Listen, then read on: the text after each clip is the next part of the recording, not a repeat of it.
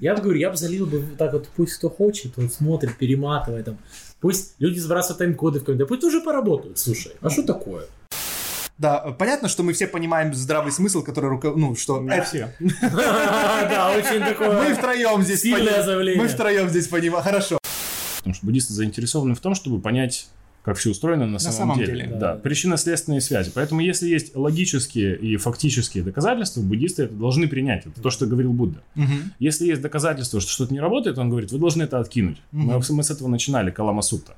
И буддисты этому следуют. Спасатели Малибу, помнишь, там бегали? Да. А, Там, где с Памела Андерсон? Андерсон, да. Ее помню, остальных не Красная помню. Да, и вот Будет ли буддист, э, возьмет он биту, будет ли он бросать коктейли Молотова и орать, это ни разу нигде не помогло с буддийской точки зрения толком, потому что всегда заканчивается страшным кошмаром. Потому что насилие порождает насилие. Подписывайтесь на Диму, на его канал. У меня нет канала, чё?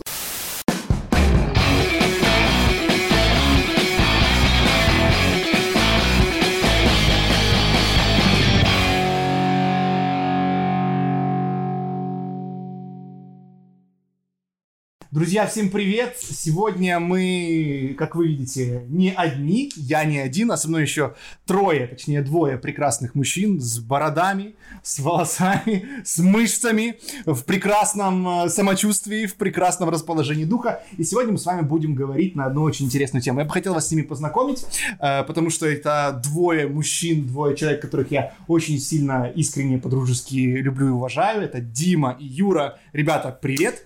я Привет. Привет. хотел бы, чтобы вы немножко представились, рассказали чуть-чуть о себе, чтобы с вами познакомились зрители. И я думаю, что мы с вами еще будем, я надеюсь, будем видеться после этой встречи. И чтобы они все-таки были с вами знакомы. Плюс, я думаю, что у каждого из них уже есть свой канал. Или будет очень скоро. И если он уже есть, то ссылочка где-то вот по- по- появится здесь или здесь. Что делать? И вы сможете на них Заводи. на них подписаться. В любом случае, давайте начнем познакомимся немножко и быстро перейдем к нашей сегодняшней теме. А тема у нас сегодня Будда как зеркало индийской революции. Я думал, гомеопатия. Порно. Дима, Дима, Мне не Дима. сообщили. Ну хорошо, не- И подойдет. гомеопатия. Подойдет. Всё, И гомеопатия. И гомеопатия. Да-да. Подходит. Дима, расскажи о себе, кто ты, что Я ты. Дима. Да. Вот. Я интересуюсь в свободное время наукой. Вот, философией. Это твои книги. Чуть-чуть. Ну да, да, да. Но я их написал, конечно, если ты в этом смысле спрашиваешь. Вот, ну, по вс- э, всем по чуть-чуть интересуюсь. Вот, э, обладаю какими-то знаниями, не супер экспертными. Вот, но могу задавать правильные вопросы. Вот, наверное, поэтому я здесь сегодня. Вот, о чем-то поспрашивать, что-то порассказывать. Вот, поэтому буду рад такой теме. Очень круто. Спасибо. Юра, чуть-чуть о себе. Я знаю, что я э, о Юре мог бы много рассказать, но хотел бы, чтобы он рассказал. Он- они все очень крутые, на самом деле. Они вам рассказали там полпроцента. полпроцента о себе. Не очень.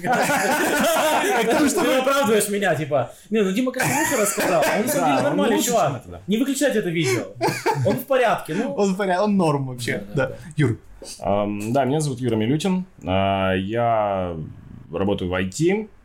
Хотя, конечно, работа это не основное, наверное, мое занятие. А, Интересуюсь и занимаюсь э, буддийской философией. Собственно, я буддист, начинающий буддист уже 12 лет. Ам, настоящий, настоящий буддист. Э, Да, настоящий буддист, с настоящей линией преемственности, с настоящими, с настоящими учителями, с кучей собственных вопросов, которые я еще не успел полностью разобраться в буддизме, эм, естественно. Поэтому о чем бы мы тут не говорили, это, естественно, мнение будет Юры Милютина. Нет никакого мнения буддизма, есть куча разных буддистов, и у них разные мнения, иногда они сильно отличаются друг от друга. Э, Ну, я надеюсь, что мы просто здесь конструктивно, интересно пообщаемся. Я рад, что мы встретились, все заинтересованные какой-то практической, видимо, философией, может быть, с индийским вкусом. И я думаю, у нас будет интересный диалог. Ну, в остальном особенно не вижу какого смысла какие-то детали про себя рассказывать. Мне понравилось, как ты сказал, начинающий буддист 12 лет. То есть очень редко кто готов, занимаясь чем-то 12 лет, сказать, что он начинает. Это очень круто. Э, Да, при этом надо сказать, что в самом э, в инструкциях буддийских или в некоторых буддийских текстах есть очень четкое эм, описание, что прежде чем прыгать на коня и принимать там какие-то буддизмы или любую другую философию, нужно вначале изучить хотя бы 12 лет. Мгм. То же самое предполагается при отношениях со своим а, учителем, что вместо того, чтобы просто его увидеть, там, почувствовать что-то мистическое, нужно его 12 лет проверять, как он себя ведет в повседневной жизни, не только как он показывает себя на семинарах. И после того, как хотя бы 12 лет прошло, То есть несколько циклов понимания. Да, и ты такой, окей, может быть, это стоит этим заниматься. А, чтобы это не было какой-то такой, э, сделано на эмоциях, и ты сделал какой-то это очень важный выбор, да, а, какой картины мира ты собираешься придерживаться, поэтому я еще в процессе сам изучения, и буддист иногда мне теряется, честно говоря, вера полностью во все вещи, а потом он возвращается, когда я анализирую, я думаю, совершенно нормально. Поэтому все начинают... аналогично происходит. Да, да. И это нормально, это не надо стесняться, не нужно... Думаю, это прям даже здорово, потому что вот как раз когда есть такая слепая, слепая вера, да, что да. это правда вот сто процентов и не да. может быть иначе, то вот с этого начинаются проблемы в том плане, что дискуссия в принципе невозможна. Да, да. То есть ты не можешь поговорить с человеком и сказать, что а давай представим, что это все неправда. Угу. Тогда вот что? Да, ну да. вот, к примеру. Лично мне очень помогает вот эта известная статья про, э, про когнитивные искажения. Mm. Вот, и по сути, ты когда не вспоминаешь, то каждый раз, когда не вспоминаешь, ты думаешь, а вообще, что я знаю? Это точно вообще все так я воспринял? Mm-hmm. То воспринял, mm-hmm. а тот, кто это написал, может быть, у него был confirmation bias, из-за которого он это написал. И, и дальше по цепочке ты доходишь до такого полного нигилизма, от этого такой, да не, ну, ну это совсем уже критично, давайте теперь в другую сторону. Нужно куда-то двигаться, И такие качели, да, да, да. Так что вот э, эта штука с когнитивным искажением, я считаю, вообще должен в школе преподавать обязательно. Вот, потому что без этого ну, ни наука никуда не двинется, ни человек каком-то познании. У нас очень слишком мало времени прошло, это слишком новая тема для Запада, у нас было мало интерес... Э, внимания, я думаю, просто субъективному опыту, мы очень много изучали объективный мир, это совершенно замечательно, это предмет mm-hmm. науки, а вопрос изучения субъективного опыта, особенно который, скажем, не имеет отношения там, к каким-то детским травмам, как, например, делает там, психология, да, рассматривает терапия, а в целом в наше поведение ежедневное, которое, когда мы взаимодействуем друг с другом, или когда вот когнитивные искажения, они же стали популярны из поведенческой экономики, потому что ребята решили исследовать, какие психологические особенности есть у человека при поведении, mm-hmm. при э, мотивации монетарной, при мотивации, связанной с властью, и мотивации, связанной с сексом. Ну, mm-hmm. как, их, конечно же, очень много. Я проходил когда-то курсы Дэна Рейли, это такой известный поведенческий экономист, и как раз э, у него был это вот основной фокус, и на меня очень сильно повлияло, но все эти идеи возникли только в 2009 году, им вообще несколько лет. То есть, э, учитывая, что у нас сейчас, например, физику какую-нибудь квантовую не преподают в школе все еще, да, то есть еще сто лет прошло, есть очень инерция очень большая, поэтому mm-hmm. ждать, что в школе кто-то нас научит, думаю, не стоит. Э, только за счет всяких диалогов, например, вот э, таких как этот, я думаю, мы можем эту тему как-то к неинтересу. Да, наверное, меня вообще поражало все время про квантовую физику. Представляете время, в которое эти ребята э, придумывали ее? Это там, начало 20 века. Это там на улицах вешали людей, бегали лошади, не mm. было света, ну ладно, свет был там, интернета по никакого не было. Они уже не знали, что там в черной, в черной дыре. Это очень интересно. Это очень, да. у них было стремление к этому. Да. Но все же, друзья, у нас есть как бы тема вокруг, от, а, точнее, отталкиваясь от которой я бы хотел, чтобы мы начали движение, потому что мы и хм. до э, записи уже начинали здесь говорить, я говорю, ребят, подождите, подождите, оставьте это, чтобы э, другие тоже могли послушать, потому что э, мы не так часто встречаемся, с Юрой вообще мы очень давно не, не виделись, э, но я абсолютно уверен, что общение и, как я надеюсь, получится и дискуссия в том числе будет интересная, и хотелось бы поделиться с вами, потому что э, это на самом деле роскошь, потому вот я имею в виду вот, то, вот это общение наше, да, и ваше с вашими друзьями, и мне бы хотелось вас вдохновить на то, чтобы вы тоже искали людей, с которых, у которых есть какие-то интересы, у кого есть познания, хоть какие-то, в философии, в чем-то еще, чтобы вы могли встречаться, общаться и обмениваться мнениями, потому что э, это реально проблема, когда мы закостеневаем в какой-то одной вот консервной банке мышления, да, и мы не видим, что могут быть какие-то другие грани. Поэтому я надеюсь для себя э, получить новые ответы на вопросы, да, вот в течение вот этого нашего общения, а, задавать себе новые вопросы, возможно, я в чем-то начну сомневаться, возможно, я поменяю свою точку зрения, и это будет очень круто, для меня это как огромное приключение, надеюсь, что будет и для вас. Но все-таки тема сегодня, да, Будда как зеркало индийской революции, известная аллюзия для некоторых людей, кто успел ее узнать. А, так или иначе, мне бы хотелось обсудить, поскольку у нас есть живой буддист, настоящий, при этом, более того, э, современный, как вы видите, он вот не в мантии э, монаха, да, не э, как бы так, не бомж, да? вот. Ну, я к тому, что вы, вы понимаете, да, что я имею в виду. Э, говорится, да ты ж просто ленивая сука. Да не, я просто буддист, типа, знаешь. Да. Бывает, что это просто является оправданием к какому-то бездействию. И поэтому мне бы хотелось... Эм, рассмотреть саму личность Будды, сам вообще э, феномен Будды в контексте индийской философии вообще. Потому что э, наша наш э, сектор западного общества, да, постсоветское пространство, мы так или иначе знакомы, или кто-то, по крайней мере, на этом канале, или на смежных каналах, каналах где вы это смотрите, интересовался или интересуется э, темой индийской философии, да, чем-то, что пришло из Индии. Когда-то мы все этим заинтересовались, кто-то через йогу, я знаю, вот Юра тоже, да, Мгм. э, занимался асанами, кто-то через йогу, кто-то через музыку, кто-то, возможно, через фильмы. И так или иначе у нас были какие-то точки контакта, э, благодаря которым мы пришли к той или иной точке зрения, которая сейчас для нас является, ну, как минимум, основным м, предметом изучения. Ага. Да, назовем это предметом изучения. И э, Юра очень хорошо знаком с, намного лучше, чем вот мы с Димой, по крайней мере, с личностью и с историей Будды. И действительно, э, на мой взгляд, из того, что я знаю о буддизме, то само возникновение э, такой личности, такого действительно феномена Будды, это то, что называется, можно в какой-то степени назвать это революционным, потому что для всей индийской философии это был очень резкий существенный скачок, и действительно тогда наблюдался некоторый кризис той религии, которая была представлена на индийском субконтиненте, и эм, пришел Будда, внес Мгм. определенные достаточно радикальные правки, да, из-за чего сейчас э, ин- индуизм не признает его орто- ну, как бы учение буддизма ортодоксальным. Р- Разные по-разному. Пора- Признают.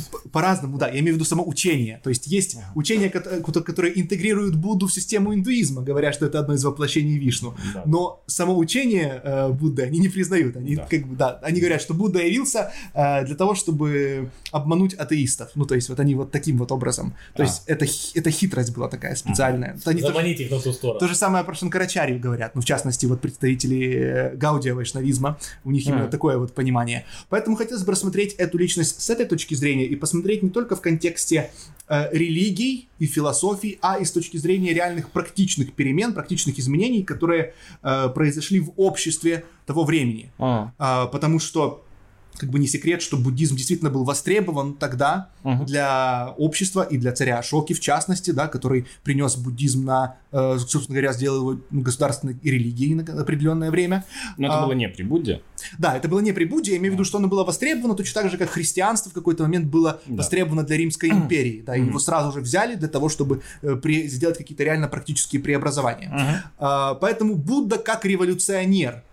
Почему он э, возник, чем он отличается э, от индуизма, да, я думаю, что многим будет это интересно, потому что у многих в голове каша.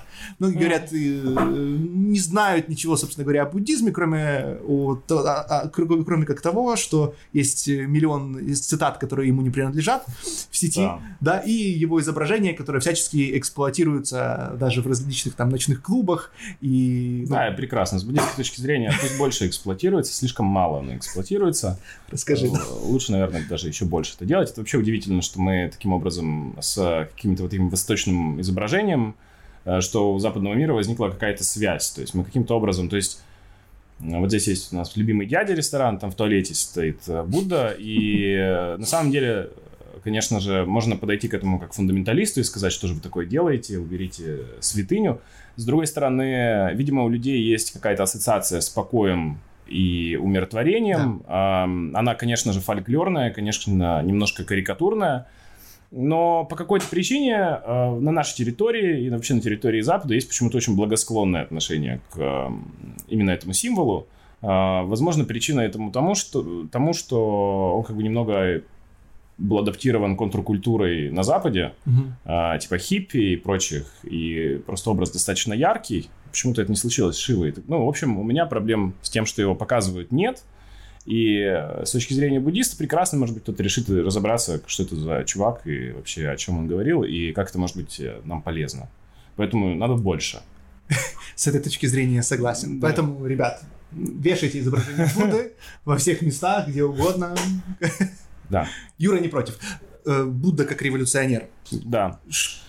Как, Ну, э, как ты считаешь вообще оправданно так, вот так вот его называть? То есть действительно ли это была революция? Потому что, на мой взгляд, это были, ну, как минимум, реформация. Да, Мгм. очень кра- кра- крайне существенная. Ну, э, видишь, для того, чтобы была реформация, у нас будет сейчас э, проблема э, языка, Мгм. потому что, чтобы была реформация, тебе нужна какая-то структура типа церкви Мгм. центральной, которую ты идешь и ее реформируешь. Это не очень в стиле вообще восточно- или индо- индотибетских философий. Ну, Не совсем. Э, Мартин Лютер, э, Мартин Лютер был реформатором, но он не реформировал католическую Да. церковь. Он- Да, но- Это была создана своя лютеранская церковь. Чтобы что-то поменять, должно что-то существовать централизированно. Да, и, Так. и вот это вот централизация... Надо сказать, что из того, что видел я, из Мгм. того, что знаю я, большая часть или значительная часть индийских традиций, мы, а, в них очень сложно разобраться, потому что у них нет центральной...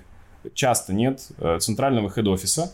Мгм. И порой а, эти традиции даже внутри самого буддизма, это внутри там, некоторые думают, что Далай-Лама какой-то там Папа Римский, это просто один из ам, лам, который, собственно, поддерживает и выступает от лица тибетских линий и является представителем одной из них, но центрального какого-то а, headquarters там нет у него. Ну, в случае с Да, индуизмом, в случае ты с инду- говоришь... В случае с индуизмом надо понимать, что сам Будда... У него не было задачи, сейчас я пойду и э, буду реформировать а, индуизм. У него была задача разобраться с э, рядом своих э, вопросов и рядом проблем, которые перед ним стали, э, которые, в общем-то, встают среди многих людей его возраста и там где-то в 30 лет, скажем, когда человек уже успел пройти все этапы знакомства с жизнью, да, как эти, у, хинду есть это деление, по-моему, оно есть в Ригведе, Да, деление да, жизни да, на да. разные этапы. Ашрамы. Да, да, да. И у тебя есть там кама, вот это удовлетворение, когда ты радость везде, и ты ищешь удовольствие. И мы определенно видим, что сам путь его жизни был путем жизни обычно нормального человека, у которого, в принципе, было в жизни все нормально, а он успел повеселиться, а потом у него стали экзистенциальные вопросы, и он их попытался решить любым способом, будь то индуизм или не индуизм, то есть мы не знаем, какой там конкретной традиции он пошел, он пошел к тем саньяси или тем ребятам, которые тоже озадачивались подобными вопросами. А, Время это было, видимо, очень интенсивное. Мы знаем, что содержание философов или поддержка разных а, ашрамов и сект и браминов это уже была длинная традиция в Индии, то есть э, это существовало как институция. А сегодня на Западе, например, нет институции разнообразных традиций или идей поддержки а, там, каких-то либо философий. Это очень нишевая история. То есть есть, конечно, академическая философия с грантами, но, во-первых, этих грантов очень мало. Мгм. Мало кто на этом специализируется, но во времена, там, вот эти две с половиной тысячи лет назад, и в Греции мы знаем, что был рассвет такой а, диверсифицированных философий, которые постоянно вступали друг с другом в диалоге. Мгм. Богатые философские традиции, о которых мы знаем очень мало, потому что Лаэртский Диоген написал, описал только нескольких. А в, в Индии, соответственно, тоже было множество разных традиций. Да. И, во-первых, а, надо понимать, что дядя, а, по-моему, или прадядя, и Будда это был Махавира, основатель джайнизма. И джайни... Даже Они в таких отношениях состояли? Да, они были родственники. Они были, они были дальние родственники, да. Из того, что мы знаем, вот, то, во всяком случае, надо понимать, опять же. Я почему-то думал, что джайнизм после буддизма возник. Не, он Ну, возник окей, за сто лет до него, Окей. и надо понимать, что буддизм это прежде всего синтетическая философия, Мгм. и никто никогда не отрицал, что это там Будда что-то взял и изобрел с нуля. Эм, более того, это даже не соответствует буддийской концепции представления причины и следствия. Это невозможно сделать. Пер- идея первопричины чего-то есть много сложностей для буддиста, и поэтому буддист хорошо понимает, что эм, сочетание разных причин и условий необходимо для того, чтобы что-то возникло, и э, а не может быть одной. И тем не менее, Будда отвергает то есть, да, не было централизованной школы у различных школ филос- философских Да, но он нашел иудаизма, проблемы. э, Но да. он решительно отвергает авторитет вет. То, в чем сходятся самые различные Мгм. школы индуизма. Санкхья, йога, веданта. Они все признают авторитет вет, хотя трактуют их очень Мгм. по-разному. Но Будда говорит, мусор. Он отвергает Да. кастовую систему, которая чертовское влияние оказывала и до сих пор продолжает оказывать э, на умы поколений. И вот с этой точки Еще он, зрения... э, да, еще он первый, по-моему, в индийской традиции, кто разрешает женщинам быть саньяси. Вот. Принимать монашеский орден. Э, До него мы не знаем таких прецедентов, поэтому Мгм. известный буддолог Роберт Турман часто называет Будду первым феминистом. Отлично. Феминистки можете вешать Будду на... рисовать на груди, которую вам обнажают там иногда на протесты. Собирайте Камалу вот эту, которую вы там нарисовали, да, и вместо и поверх буду просто. В общем, то есть Мгм. я вот с этой точки зрения, что Мгм. это революционные шаги, причем действительно революционные, потому что отбросить Да. авторитет вет, Да, а да, да. все философии, они так или иначе базировались на этом, и философские споры, они базировались на том, что ты приводил э, цитаты из того, что называлось ведами, да, или ранними там какими-то упанишадами, хотя, по-моему, упанишады возникли, я, к сожалению, сейчас могу перепутать позже, в голове, позже. позже, после Будды уже были упанишады. Как Ну. раз, да, он и спровоцировал этот кризис, из-за чего и появились упанишады как Да, таковые. ну, нужна была новая интерпретация. Но, во-первых, нам очень сложно говорить. А вот смотри, давай на секундочку отдалимся из Индии на момент и Так. представим, что сейчас а, где-то в Китае сидит три человека, записывают подкаст, и они обсуждают, какие же были проблемы у крещения Руси тысячу лет назад в Украине, ни Так. разу там толком не бывая. Может быть, один раз они приезжали, покушали в пузатой хате, уехали. И смутно понимают вообще, как устроено это общество. И, безусловно, а, сегодня в Украине есть значительный след от крещения Руси тысячу лет назад, чуть Мгм, более, конечно. да, конечно. Он продолжается, он видоизменяется, и мы находимся внутри этого контекста. И когда мы говорим про другую культуру э, и про другую страну, которая значительно отличается в рамках нашего мировоззрения, нам надо понимать, что мы всегда будем э, говорить о какой-то форме карикатуры. Мы не знаем до конца все, Мгм. а, а, И концепция истории, мы с тобой когда-то об этом, по-моему, дискутировали, концепция истории, и переложение истории как фактов, а, это лишь одна из а, моделей отношения к истории, и она в основном а, популярна в академическом Западе последние 300-400 лет. До этого никогда этой задачи не было. Летописцев не было задачи писать деталь в деталь что-то, и у них была задача или прославить своего спонсора, который им платил за то, чтобы они писали, потому что писать было очень дорого, или же их задача была, например, научить будущие поколения, как себя вести в какой-то ситуации. То есть они были в форме басен и притч. Мгм. Даже когда мы говорим про Будду, мы говорим, а, мы не можем, есть множество интерпретаций в разных традициях, что с Буддой там было на самом деле, что это Мгм, такое, вообще, конечно. что это значит. Например, у тебя есть концепция того, что Будда, его мать звали Майя. Это Ну, не факт, да. Да, если мы говорим о том, что его мать звали Майя, само по себе это уже является... Да, ее, возможно, звали Майя. Но если мы берем Майю как понимание, естественно, в индуизме, Иллюзии. ей иллюзии, мы говорим, что Будда или пробужденный, пробуждение рождается из иллюзий. Мгм. И что само по себе имеет дополнительный смысл. И когда мы думаем про жизнеописание Будды, дело не в том, там, во сколько лет он вышел из дворца или там, к какому он пошел саньяси. Надо понимать, что как у любой, особенно в буддизме, особенно в тибетском буддизме, в, в интерпретации махаянском, всегда будет говориться о трех уровнях значений, чего, чего бы то ни было. Об очевидном внешнем уровне, внутреннем уровне и о тайном уровне. Э, И тайный в данном случае просто натянутый перевод, сложно это сказать, скрытый уровень. Окей. И в зависимости от того, на каком уровне находится сам ученик, его понимание а, предмета, он э, апеллирует к разным уровням а, и может говорить, собственно, они, ну, они все более и Да, более да, тонкими да, становятся. Когда мы говорим про Будду, мы понимаем, что он находился в рамках контекста другой культуры, делаем на это скидку. Это была культура, в которой было множество проблем, как и в любой другой культуре. Например, разрозненность всей Индии. Индия никогда не была Бхаратой, Да, никогда не да. было единым государством. Бесконечное количество войн. Мы знаем, что родился он где-то на границе э, с Непалом, недалеко от границы с Непалом, и это было одно из небольших э, warlords, Царств царств, да, да, которое вело, э, видимо, вело войну и со всеми соседними царствами, поэтому, собственно, он был в касте воинов. И отец у него был боевой товарищ, я так понимаю, достаточно. Но большая часть деталей, которые мы знаем, безусловно, они эм, значительно, я думаю, э, приукрашены порой для определенного, для определенной цели, которая необходима для того, чтобы, по сути, буддист, который это читает, мог использовать это как практический материал. Это не просто лирическая история. А, Когда мы говорим про Будду, вот в контексте того, что он там возник, и уже существовал Махавира, и существовали какие-то достаточно сильные новые интересные течения, я уверен, что помимо джайнизма были и другие, а, которых мы, может быть, знаем чуть меньше. Буддисты делают много акцентов на анализе других индийских традиций. А, Естественно, внутри общества возникали сложности а, с любой централизованной организацией. Всегда возникают сложности с любой централизованной организацией, будь то государство или какая-то церковь. Мгм. Мы знаем, что были проблемы с браминами, которые, естественно, постоянно ругались из Будды впоследствии и так далее.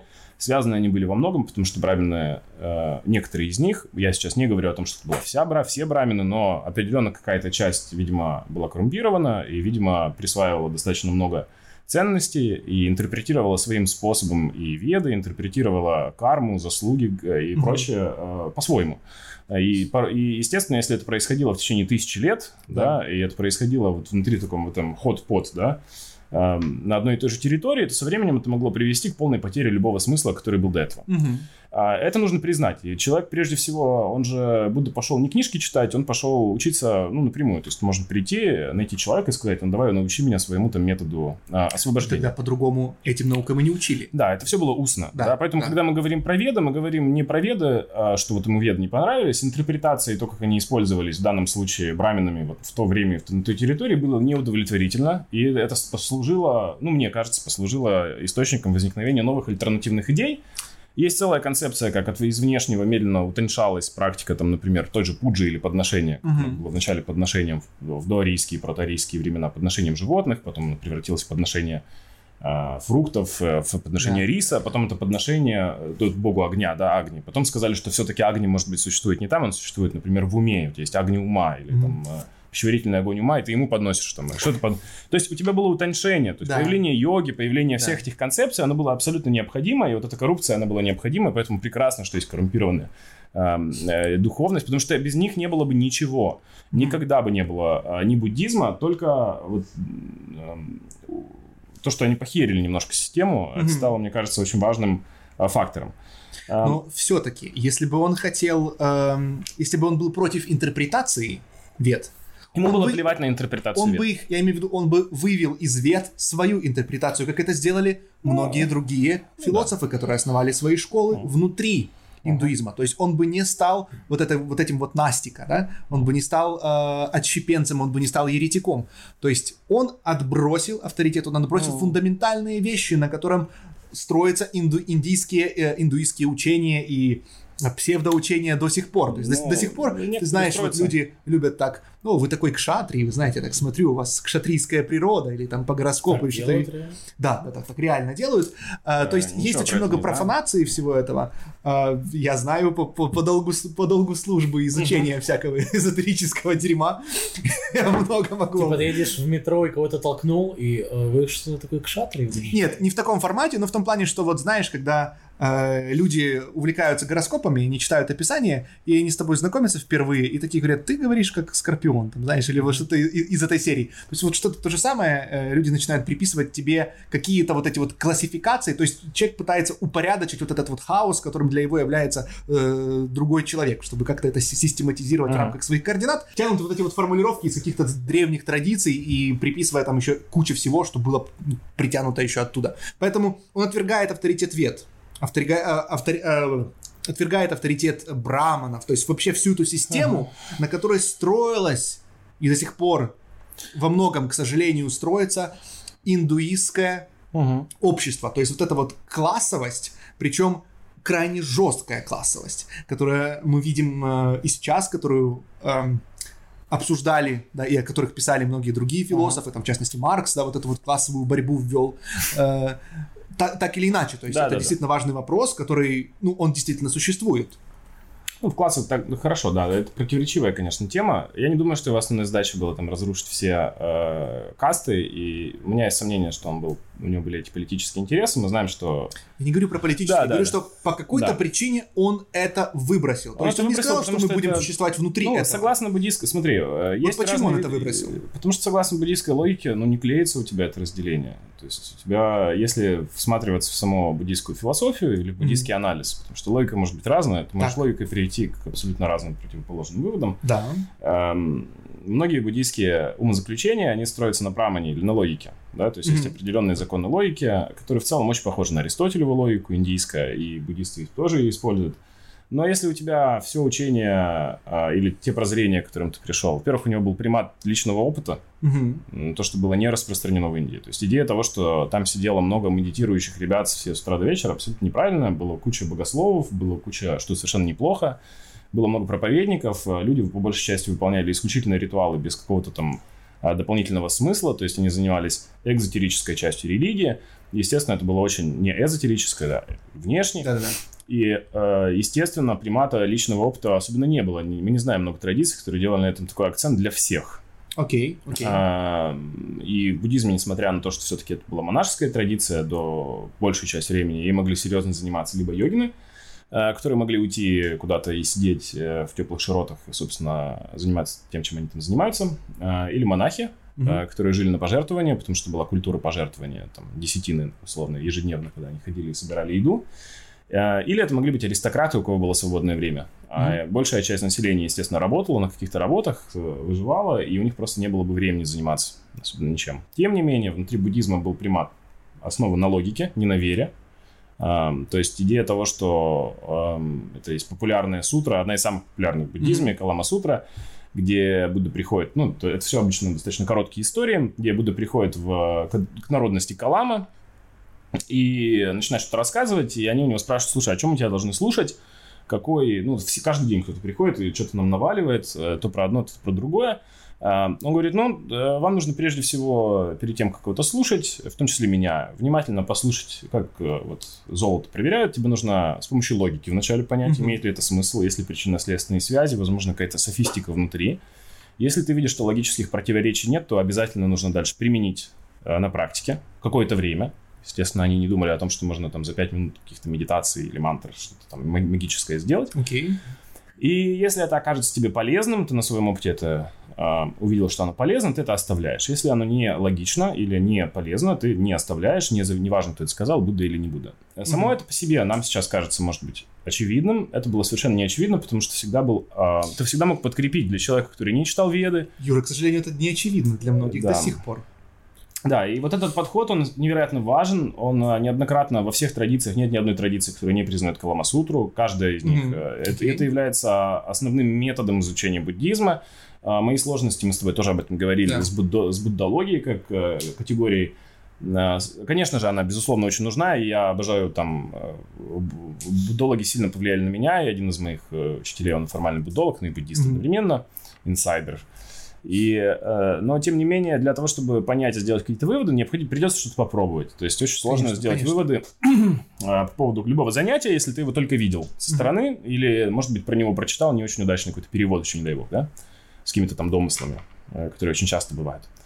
И я думаю, что это достаточно уникально. То есть вот эм, так же, как ты говорил про кшатриев, что человек начинает тащить целый огромный контекст, да, да. вот эм, э, я сейчас спекулирую, но я думаю, что обращение к любой была организованной системе, которая говорит, что правда должна не меняться, или она была когда-то, она высечена в камне, mm-hmm. э, и когда ты начинаешь апеллировать э, к этому как к аргументу, да. и особенно в диалоге с человеком, который не знаком настолько хорошо, как ты, то манипуляция обычно человеческая будет происходить всегда, если особенно мы берем тысячу лет и умножаем ее с мультипликатором, у тебя mm-hmm. будет совершенно лютая система, которая просто неизбежна. Иногда тебе нужно просто сказать, окей, с чего мы начинаем, давайте это будем делать заново. А, внутри буддизма большая часть терминов, которые используются, они используются точно так же и в Панишадах, и в Шастрах, и в Ведах, и э, термины одни и те же, но интерпретация их совершенно другая. Угу. То есть, когда мы говорим, например, в буддизме про термин карма, есть бесконечное количество интерпретаций того, что такое карма. Внутри буддизма есть, есть разные интерпретации. И внутри разных школ буддизма. Внутри да. разных школ буддизма. И ты думаешь логически, окей, какая она лучше работает, что из моего личного опыта, когда я наблюдаю, как она работает. Угу.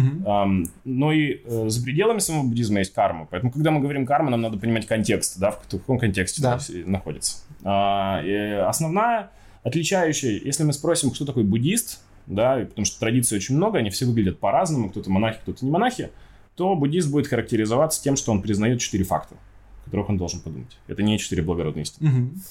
Он признает, или так называемые четыре столба. Давайте пробуем, Давай. попробуем их вспомнить. А, любые омраченные состояния или когнитивные искажения, можем их так назвать, а, и эмоции, которые они вызывают, а, неминуемо будет приводить к разочарованию. Пока у тебя есть ложная оценка реальности, разочарование будет гарантировано. Неважно, угу. праведный гнев это или еще что-то, так. разочарование гарантировано. А, все составные объекты не постоянны. Все, что состоит из частей или зависит от причин и условий, а, из-за того, что оно сошлось вместе, его неминуемое разложение этих элементов, оно обеспечено. Угу. Другому быть не может. А, отсутствие независимого «я» или отсутствие независимой души или отсутствие независимой личности, которая может существовать сама по себе, угу. неделимая, постоянная, неизменная. То есть а, буддизм отрицает наличие буддизм, души. От, буддизм отрицает наличие неизменной, постоянной, ага. неделимой души. То есть ты имеешь в виду души, которая есть, собственно говоря, противоречит пониманию, допустим, описанию души в Бхагавадгите, которая как раз-таки является неделимой, вечной и постоянной. Да, надо понимать, что концепция анатмана ключевая внутри буддизма. Буддист mm-hmm. скажет, Если нечто наделено подобными качествами, возникает очень много сложностей, э, которые возникают логические, возникают, возникают сложности на разных уровнях. Возникают сложности на уровне цепляния ума за эту сущность, когда ты начинаешь ее активно защищать, или ты начинаешь ее... э, Ну, короче, давайте в этом... Окей, это отдельная окей, история. да, да, хорошо. И четвертое – это идея того, что полное искажение, полное испепеление а, всех когнитивных эмоциональных искажений, то есть нирвана, это окончательный покой, которого мы хотим. Да, это сейчас чуть более общее, я пытаюсь это объяснить, то есть классически это будет омраченные эмоции – это боль, Мгм. а, все составные объекты а, непостоянны, а, отсутствие независимого самосущего «я» Мгм. и а, нирвана, то есть ис- полное искоренение когнитивных искажений – это гарантированный покой и удовлетворение. Если ты потенциально думаешь, что это может быть, Мгм. при этом ты ни разу не видел Будду, Так. не делал никаких-то простираний, не медитировал, формально ты уже буддист, этого достаточно. Если Мгм. у тебя есть сомнения, прекрасно, тебе нужно пойти и разобраться, почему... ам, Где-то в Греции чихнул Марк Аврелий, знаешь, на вот этой теме тоже, потому что зарожда- зарождались похожие идеи тоже в античности. А, Мы точно знаем про этот период замечательный греко-буддизма, Мгм. да, который, безусловно, например, вся, ну, это, мне кажется, очень интересная кусочек информации. Вот наши изображения Будды сегодня, которые мы видим, они пришли к нам из Греции. Мгм. Они, э, и из Греции это был, собственно, Давид, и вот самые старые скульптуры, которые у не- нас есть, не очень похожи на греческие скульптуры с Давидом. Будда никогда не Не изображался. изображали, да. И самое раннее, поэтому вот обращаясь к этим четырем э, печатям, к одна из них анатман или отсутствие самосущего я, э, изображался обычно традиционный э, символ буддизма, э, забытый сейчас, изображался как дерево, которое символизирует э, причинно-следственные связи, ну, причинно-следствие условия, так дерево возникает, необходимо множество условий, причин для того, чтобы оно возникло, потом появляется, перед ним пустое сиденье, на котором пустое сиденье – это отсутствие Мгм. я, вместо Будды. Ну, Дерево, я так понимаю, было бодхи или не принципиально какое это было дерево? А, не принципиально, я вообще, честно говоря, считаю, что это очень а, зря этот символ забыли. Очень хотелось бы, чтобы он восстановился. У буддистов особое отношение с деревьями и с лесом в целом. Мгм. И в ранних сутрах об этом говорится. И уединение лесное считается чрез- чрезвычайно важным. Я тоже думаю, что это очень полезно соедини- соединяться. И И- Согласен. Да, но сам ам, дерево... Слушай, а есть какое-то принципиальное различие между лесом и там, горами или пляжем каким-нибудь с точки зрения воссоединения? Э, Я не говорю о том, что лес лучше, чем что-то. Я говорю о том, что так сложилось, что лесная традиция медитаторов Это был в лес. буддизме это Да. была конкретно одна из эм, э, категорий людей, тот, кто forest dwellers как у нас переводят. Э, Я не помню, как она там в оригинальном Лесные индийском. отшельники, они там Да, были... да, при- прибыватели в лесу. Одна из причин... Араньяки. Араньяки. Да, там, да. Это дословно оно переводится как записанные Я, я просто лесу. понять, это причина или следствие? То есть, как бы, скажем так, э, возможно, из-за того, что они, у них была такая местность, они все там находились. Вполне. Думаю, Впол- все вместе, опять-таки, Да, сложно в- сказать, что Вполне все вместе, но внутри э, любой, на на самом деле, наверное, не так важно. То есть идея того, что ты можешь просто изолировать себя на какое-то время и побыть наедине со своим умом, мы не очень любим это делать. Мы любим его стимулировать и убегать. И идея того, что ты видишь постоянно изменяющийся мир, то есть если у тебя есть концепция непостоянства, а ничего в буддизме, то если мы оглянемся вокруг, то город, э, современный э, город, он создает совершенно обратное впечатление. Он создает впечатление, что все постоянно. Мгм. А дома остаются примерно такие же, такого же цвета. Ты выбрасываешь э, мусор, он куда-то исчезает без причины. Утром кто-то его убрал или не убрал. А Оно все вроде бы всегда одинаковое. И вот это вот очевидный факт непостоянства, он от нас начинает уходить. Более того, у нас нет, например, в рамках непостоянства у нас есть мораторий на тему смерти. Вы не видите никогда, в отличие от Индии, например, или любого леса, вы не видите мертвых животных или людей, как бы их не существует. Мы знаем теоретически, что это есть, но всеми способами стараемся избежать. Представляешь, сколько каждый день в городе, таком большом, каких Да, хоронят людей, и мы этого не видим Да, вообще. Да. Если мы смотрим вот на жизнь Будды, даже там его передвижение, там, когда он был в Бадгае, надо сказать, что вообще место Бадгае, оно было открыто в 40-х годах 19 века каким-то а, чайным бароном из Англии, который вообще заинтересовался Востоком. Это было, как и сейчас, а, атрибут атрибут экстравагантных, э, желающих привлечь к себя контр ребят, что, собственно, и продолжилось потом с хиппи. И вот такие вот экстравагантные ребята занимались переводами первых текстов. Переводы были крайне плохие, а их невозможно использовать ни в чем, но это было совершенно необходимо, чтобы они возникли. Часто это были непрофессиональные переводчики, и они не могли быть профессиональными переводчиками, потому что у нас не было Это нормальных было контактов. Начало. Да, это самое начало, да, это было вот это лондонское востоковедческое общество, которое возникло, и там вот примерно в таких же условиях, как мы с вами сейчас, но без микрофонов и интернета, ребята пытались разобраться, о чем же это. Очень И- здорово. И один из них, собственно, решил сделать прям, ну, такой вот этот research, потому что Бодхгая была долго потеряна. Гае- то есть она, никак- она не была местом паломничества по ряду причин. Во-первых, в Индии буддизма уже не было тысячу лет толком. Он Мгм. был в Непале и в э, Бутане, и в Тибете. А тибетцы и бутанцы, тибетцы... На ланке? А? Ну, ланке. ну, в Шри-Ланке Да. тоже, да, естественно, в Шри-Ланке тоже. Но в самой центральной Индии, когда мы А, его не было, да, его, его, его, его не было, да. И, и вот это вот его пе- переоткрытие э, Бадгая, оно случилось как раз за счет англичан-империалистов. То есть после этого, Удивительно. после этого начали они ходить. э, Как и любое действие с буддийской точки зрения, у каждого э, явления его нельзя категоризировать чем-то одним, это будет чрезвычайно сложно, у него всегда Мгм. будет множество разных последствий, часть из которых будет положительная, часть из которых будет негативная. А, определенная позиция в том, что что-то может быть абсолютным. а, для буддистов уже у них начинается... э, Абсолютно в каком смысле имеется в виду? ну, вот, например, такими? категоризация, моральные кате- категории, э, которые нам кажутся очень близкими и Мгм. понятными, такими как а, добро и зло. Надо понимать, что в рамках буддизма не используется даже это как понятие. Это очень специфическая категоризация мира. Они будут говорить о конструктивных, неконструктивных последствиях для субъекта, но говорить что-то категоризировать в рамках добра и зла чрезвычайно сложно, потому что последствия невероятно разнообразны, и одна из ключевых концепций буддийских – это взаимозависимость, и Мгм. при- понимание того, каким образом работает наш ум, каким образом он наделяет качествами неожиданными объекты вокруг себя, а, и каким образом а, устроено наше восприятие, насколько оно соотносится с тем, что происходит на самом деле. Опять-таки то, о чем ты говоришь, что буддизм вместо терминов добро и зло, хорошо, плохо, Да. Абсолютное понятие, которое, очевидно, растут из э, философий, которые подразумевают авторитаризм. Кто-то сказал, Да. что это добро. Да. Поэтому ты и говоришь о категория. целесообразность, Да, нецелесообразность. да. То есть, понимаем, да? Мы, И- это, есть это не означает... с этим. Я имею в виду, что понимаешь, в чем, в чем фишка, да, что в какой-то, в каких-то обстоятельствах что-то может быть более целесообразно, чем что-то другое. То есть Это точно такая же категория. А, не совсем. Она основана, она Кто основана. определяет, Что конструктивно, что Смотри, она основана не на авторитете, Почему? потому что добро-зло основано на А авторитете. почему кон- конструктивно и неконструктивно не основано на авторитете? Потому Понимаешь, что- на. Потому что оно основано, оно должно На быть логике. основано, подразумевается, что оно должно быть основано, да, как минимум, на, как минимум на логике, на самостоятельном исследовании или на исследовании. Да, тебе которое было проведено. Э, Одна из больших, эм, э, с одной стороны, э, фишек, а с другой стороны, сложностей, с которыми сталкивается буддизм. Мгм. Буддисты всеми способами пытаются уйти от э, прописывания рецептов. То есть э, прописание, прописать рецепт «делай так, не делай так». А, Мы видим, например, на примере авраамических некоторых религий, если мы пересмотрим часть предписаний, которые есть, они достаточно дикие, то есть они не менялись, там, бороду тебе резать нельзя, камнями там кого-то закидывать.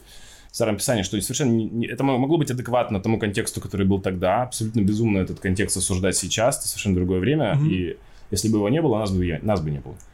Но эм, из-за того, что у тебя есть постоянно меняющийся мир, и, как мы видим, одна из четырех столпов это непостоянство, то, собственно, одна из задач Будди, Буд- ну, Будды была а, научить принципам прежде всего. И Мгм. одно из его важных наставлений было в том, что буддизм должен меняться вместе с временем, потому что его нужно обучать на языке страны, в которой находится бхикшу, то есть монах, нужно использовать примеры, адекватные этому контексту, и буддисты а, считают вообще эту идею адаптивности и переменчивости формы а, а, чрезвычайно важной. Э, Она происходит, может быть, не моментально, не так, как мы привыкли на Западе, где там за один день, там, знаешь, у тебя за один год меняется полностью модель твоего телефона, и там все новое каждый раз.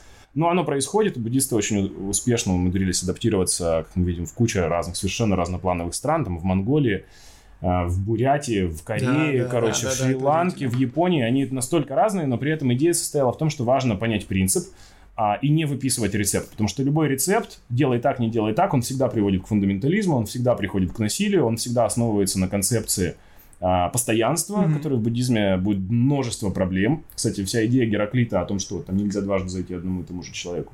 В одну и ту же реку есть мнение о том, что это было сильно, ну, что было влияние индийское на Гераклита, как вот именно этого Вполне может быть. Философы там интересно примерно то же самое время, но если мы действительно глубоко не просто берем ой, непостоянство, там все понятно. Действительно, мы начинаем раз- размышлять или использовать определенные там аргументы буддийские э, и последовательно, мы начинаем понимать, что множество концепций построены на нашем очень сильном цеплянии за постоянство или в рамках общества, или в рамках а, мировоззрения, потому что кажется, что постоянство дает нам стабильность.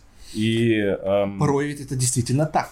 Э, Да, но... Опять-таки, да, тут нужно смотреть, что целесообразно, что нет. да, Любое цепляние, за, цепляние как за, за, э, постоянство, так и за, за непостоянство, это одно и то же цепляние. Э, Сложно мне об этом что-то сказать. По крайней мере, это дает, вот, с с моей точки зрения, очень хорошие инструменты для применения вот, в практическом смысле.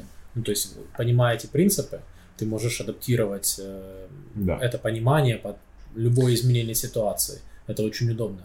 Я вижу в, вот в этих четырех, четырех столпах, которые ты привел, зародыш м, научного метода. М, Наука с нами не так давно, да, то есть Мгм. тоже, в принципе, не так давно людей не сжигают на кострах за это, не уничтожают, не убивают и не сжигают их работы, которое было в Индии с э, представителями э, там Акаяты и других таких, скажем так, более Мгм. атеистичных учений. Ам, как ты считаешь, м. вот буддизм часто обвиняют в представителей индийских различных школ в атеизме М. или в материализме. В то же самое время сам, буд- сам буддизм как бы, ну, это понятно, у него очень особый статус. Он вроде религия, вроде не религия, вроде философия, вроде не философия. То есть, а, что это и в чем отличие буддизма от, скажем так, эм, классических дуалистических э, культов или направлений, это понятно многим, да, но ты считаешь, не понятно? Сначала как вопрос, сначала готовился отвечать. Не-не-не, не, интересно, да, хорошо. Мне кажется, что это понятно многим, да, люди понимают, что буддисты, они не поклоняются никакому богу, да, то есть это этом в буддизме есть божества. а, в буддизме Махаяны, насколько мне известно. В разных буддизмах есть, и просто... Я имею в виду, что у них нет э, культа, дем- культа демиурга. Да, демиурга Да. там нет, Да, да, да, но в буддизме абсолютно точно есть и демоны, и черти, и божества. Просто что это такое, это Вот. уже другой вопрос. Да, это, э, и это хороший вопрос. И эм, поэтому в чем это отличие его от э, атеизма, М. от материализма, от той, допустим, альтернативы, которую дают э, материалистичные э, школы. В чем его отличие? Ну, кроме каких-то... Э, Есть... э, И от, про- вот, да, Да. важный момент. И видишь ли ты в четырех столпах, и ну вообще в принципе, потому что я вижу это именно так, что то, что делал Будда, это было движение от э, примитивного обскурантизма, который, конечно же, должен быть в развитии, в эволюции человека, к э, научному методу, который будет тоже для нас, скорее всего, в какой-то момент посредником к чему-то еще э, М. более возвышающему человека как развивающееся существо, Ага. потому что действительно мы видим некоторую эволюцию морали. Там мы смотрим во все э, в веды, в аврамические какие-то тексты, и мы везде видим рабство, унижение, там, ну, в общем, все что М. угодно. Да, то есть там кон- конкретный мрачняк. И мы видим, то есть мы реально можем поставить вот эти книги и сегодняшнюю мораль и увидеть, что она выросла, она эволюционировала. Ну, Сложно. Да. Есть, Почему? есть сложности. Да, да, слушаю. Есть вообще много сложностей. Это бесспорно. Следующий вопрос. Это бесспорно, но давайте Да. постараемся это как-то обсудить. Во-первых, категории, категории, которые ты используешь, это категории а, культурно обусловленные, и мы просто привыкли в них думать. Это, например, категоризация философии и религии. А, Окей. в- Дело в том, что такого слова, как буддизм, никогда не было. Оно придумано колонизаторами-англичанами, которые попытались э, каким-то образом структурировать то, что они увидели, не разобравшись толком. Им нужно было добавить какой-то изм. Как они называли сами себя? Последователи Будды? Будда-дарма. Да, ну, это, тебя- видно, не, не одно ли тоже. Ну, по сути, да. Но когда ты говоришь дарма, в данном случае мы понимаем, что там более 50 разных значений у этого слова, которые даже внутри буддизма Конечно, используются да. в четырех разных вариантах минимум. И тут ре- речь шла непосредственно от э, мет- метода тренировки ума. Но их Мгм. последователи, соответственно, бхикшу или там последователь или ученик. И, я не знаю, если ты возьмешь, например, название какой-нибудь институт в или монастыря в Бутане или в Непале, они будут называться шедры, то есть институт. Мгм. Это просто были студенты, которые изучали вот эти, значит, э, фундаментальные методы тренировки ума и анализа реальности согласно тому, как этому учил э, Будда. Э, Интерпретации этих учений, естественно, очень много. Но когда мы говорим про такую дисциплину, с одной стороны, у нас нет проблемы, когда мы думаем про какой-нибудь Оксфорд, где люди ходят в одной и той же форме, они ходят и чему-то обучаются, мальчики отдельно, девочки отдельно, у нас вообще не возникает вопросов, все совершенно Окей. понятно. Когда мы начинаем смотреть на... И они тоже делают какие-то ритуалы. Например, начинают играть какой-то гимн, они могут встать, у них будет свой флаг. э, У них множество... Это абсолютно ритуализированное, особенно Да, если да, это да, Англия. И для, у нас не вызывает никаких вопросов, когда мы смотрим на буддистов и на буддийских монахов. А, мы, нам, мы просто категоризировали это как религию, или категоризировали, что может быть или так, или так. У них подобной концепции нет. Мгм. То есть, эм, э, когда мы пытаемся их всунуть в какую-то категорию, и обычно это категории следующие. Это категория духовности, это э, категория эзотерики, Мгм. это категория религии и категория философии. И мы как бы якобы говорим, что есть только эти категории, никаких других быть не может. Эм, Человек с- с- пытается понять, пытается Он- но если- как-то вместить это в какую-то полочку своего э, Да, сознания. а, Когда мы начинаем э, об этом... Ну да, естественно, у нас Ты, же не, может... ты ведь не можешь европейцу сказать, что это, ну, это просто Будда Дharma. Что ты не Да, понимаешь? да, ну, как да. бы ему нужно как-то на его языке это объяснить. Хороший подход, наверное, был бы назвать практической философией, хотя, конечно же, есть и теоретическая часть философии в буддизме, безусловно, своя метафизика, своя антология, своя эпистемология тоже То существует. есть одна из философских школ, скажем Да. так. Но религия, получается, ну так если подсуммировать, то есть в процентном соотношении, вот ты говоришь, рели- религия, философское учение. Религии там сколько? Ноль или все-таки там 5% есть? Что такое религия? Ну вот, я вот это и хочу понять. Мне кажется, что за религию выдается как раз-таки, если я правильно тебя понял, ритуалистичная часть, которая даже не совсем... важная которая даже не ритуалистичная. То есть это просто как, ну, некий, некий внешний символизм, точно такой же, как вот Ну, это пример просто форма Оксфордом. тренировки, понимаешь? Да, да, да. Де- Дело в том, что есть такой был крутой этот, Арт- я постоянно вспоминаю, Артур Кларк, который сказал, любая технология достаточно сложная, она воспринимается Как как, магия. И Когда мы смотрим, мы, а, ну, возвращаясь к вопросу тоже о научном методе, Так, э, Если показать сегодняшний компьютер или э, телефон аборигену, человек Магия. никогда не видел, это абсолютно магическая вещь. Мгм. Когда мы смотрим, со... мы, но мы не, почему-то в обратную сторону не, не применяем этот же принцип. Мы не осознаем, что часть э, вещей, которые мы пытаемся сказать, что это только символизм или еще что-то, что это технология, что есть техно- технологии, которые Окей. непосредственно зачем-то есть.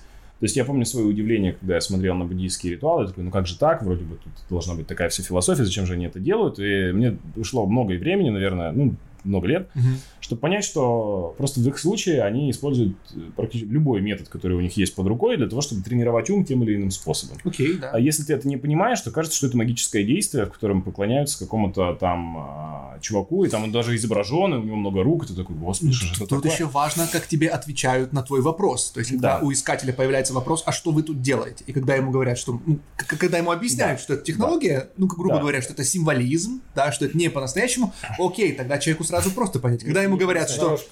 Когда ему... Да, что По-настоящему, не, по-настоящему, я с тобой тут не буду соглашаться, ты как бы говоришь, Так. что все это по- по-настоящему, по- абсолютно по-настоящему, когда на тебя нападает буддийский демон, или даже не буддийский демон, например, Так. демон лени, это абсолютно по-настоящему для тебя переживается, ты ничего не можешь сделать, размазался на диване, для тебя это по-настоящему. Безусловно, но мы... Смотри, но, но не приходит какое-то существо Приходит, с рогами. именно так и приходит, это, это и есть твое существо. А что, приходит, что происходит в данном случае? Если ты Так. не персонифицируешь его, ты Тебе не можешь даже пугаться. Не-не-не, ты не можешь его испугаться.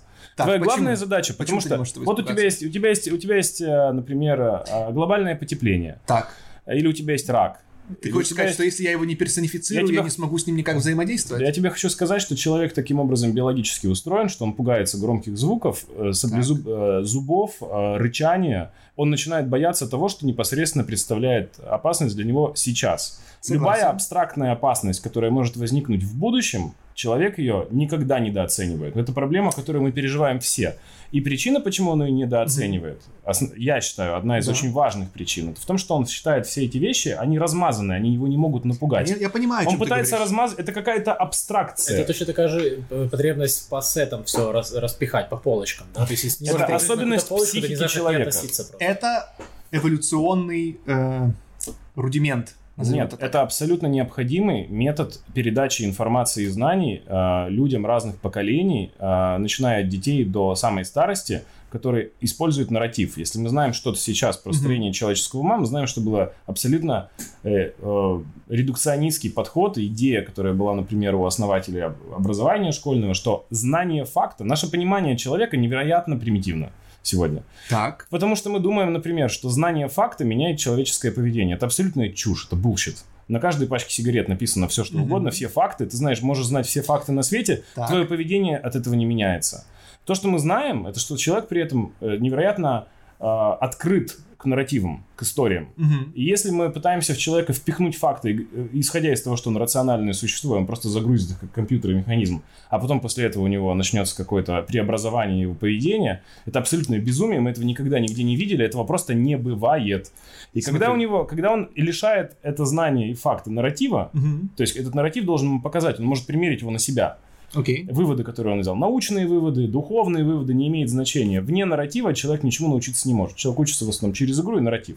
Если мы это понимаем и принимаем, Так. рудимент это или не рудимент, у тебя он все лицо в рудименте, не с Да. непо- непонятными волосами, оно уже у тебя почему-то есть, Так. а, то или мы эксплуатируем этот механизм в своих интересах, или мы делаем вид, что его нет. Когда мы делаем вид, что его нет, мы оказываемся в ситуации современных материалистов, современных ребят, которые говорят, не-не, это все сказки. Мгм. Да, но эти сказки были невероятно эффективны для того, чтобы передаваться Я не спорю с эффективностью. и очень работать. Совершенно. А, Вопрос в том, чтобы они действительно подавались как инструмент. Нет, я Вот не я думаю. Я думаю, что в тот момент, когда ты начинаешь себе... а, Ты ну, считаешь, что ты не можешь сознательно использовать это? Я как- думаю, что он по-настоящему не работает. Ты можешь... Хм. э, Я думаю, что ты должен... То есть, когда ты себе Почему? рассказываешь, ой, это Так. такая сказочка, это есть такая сказочка, и дальше сидишь и ум- умствуешь Смотри, на я своем привожу, тебе, диване. я привожу тебе пример. Когда Давай. мы начинаем учиться э, математике в школе, хорошо знаешь математику из школы? эм, послушай Не, идею. не, ну, да.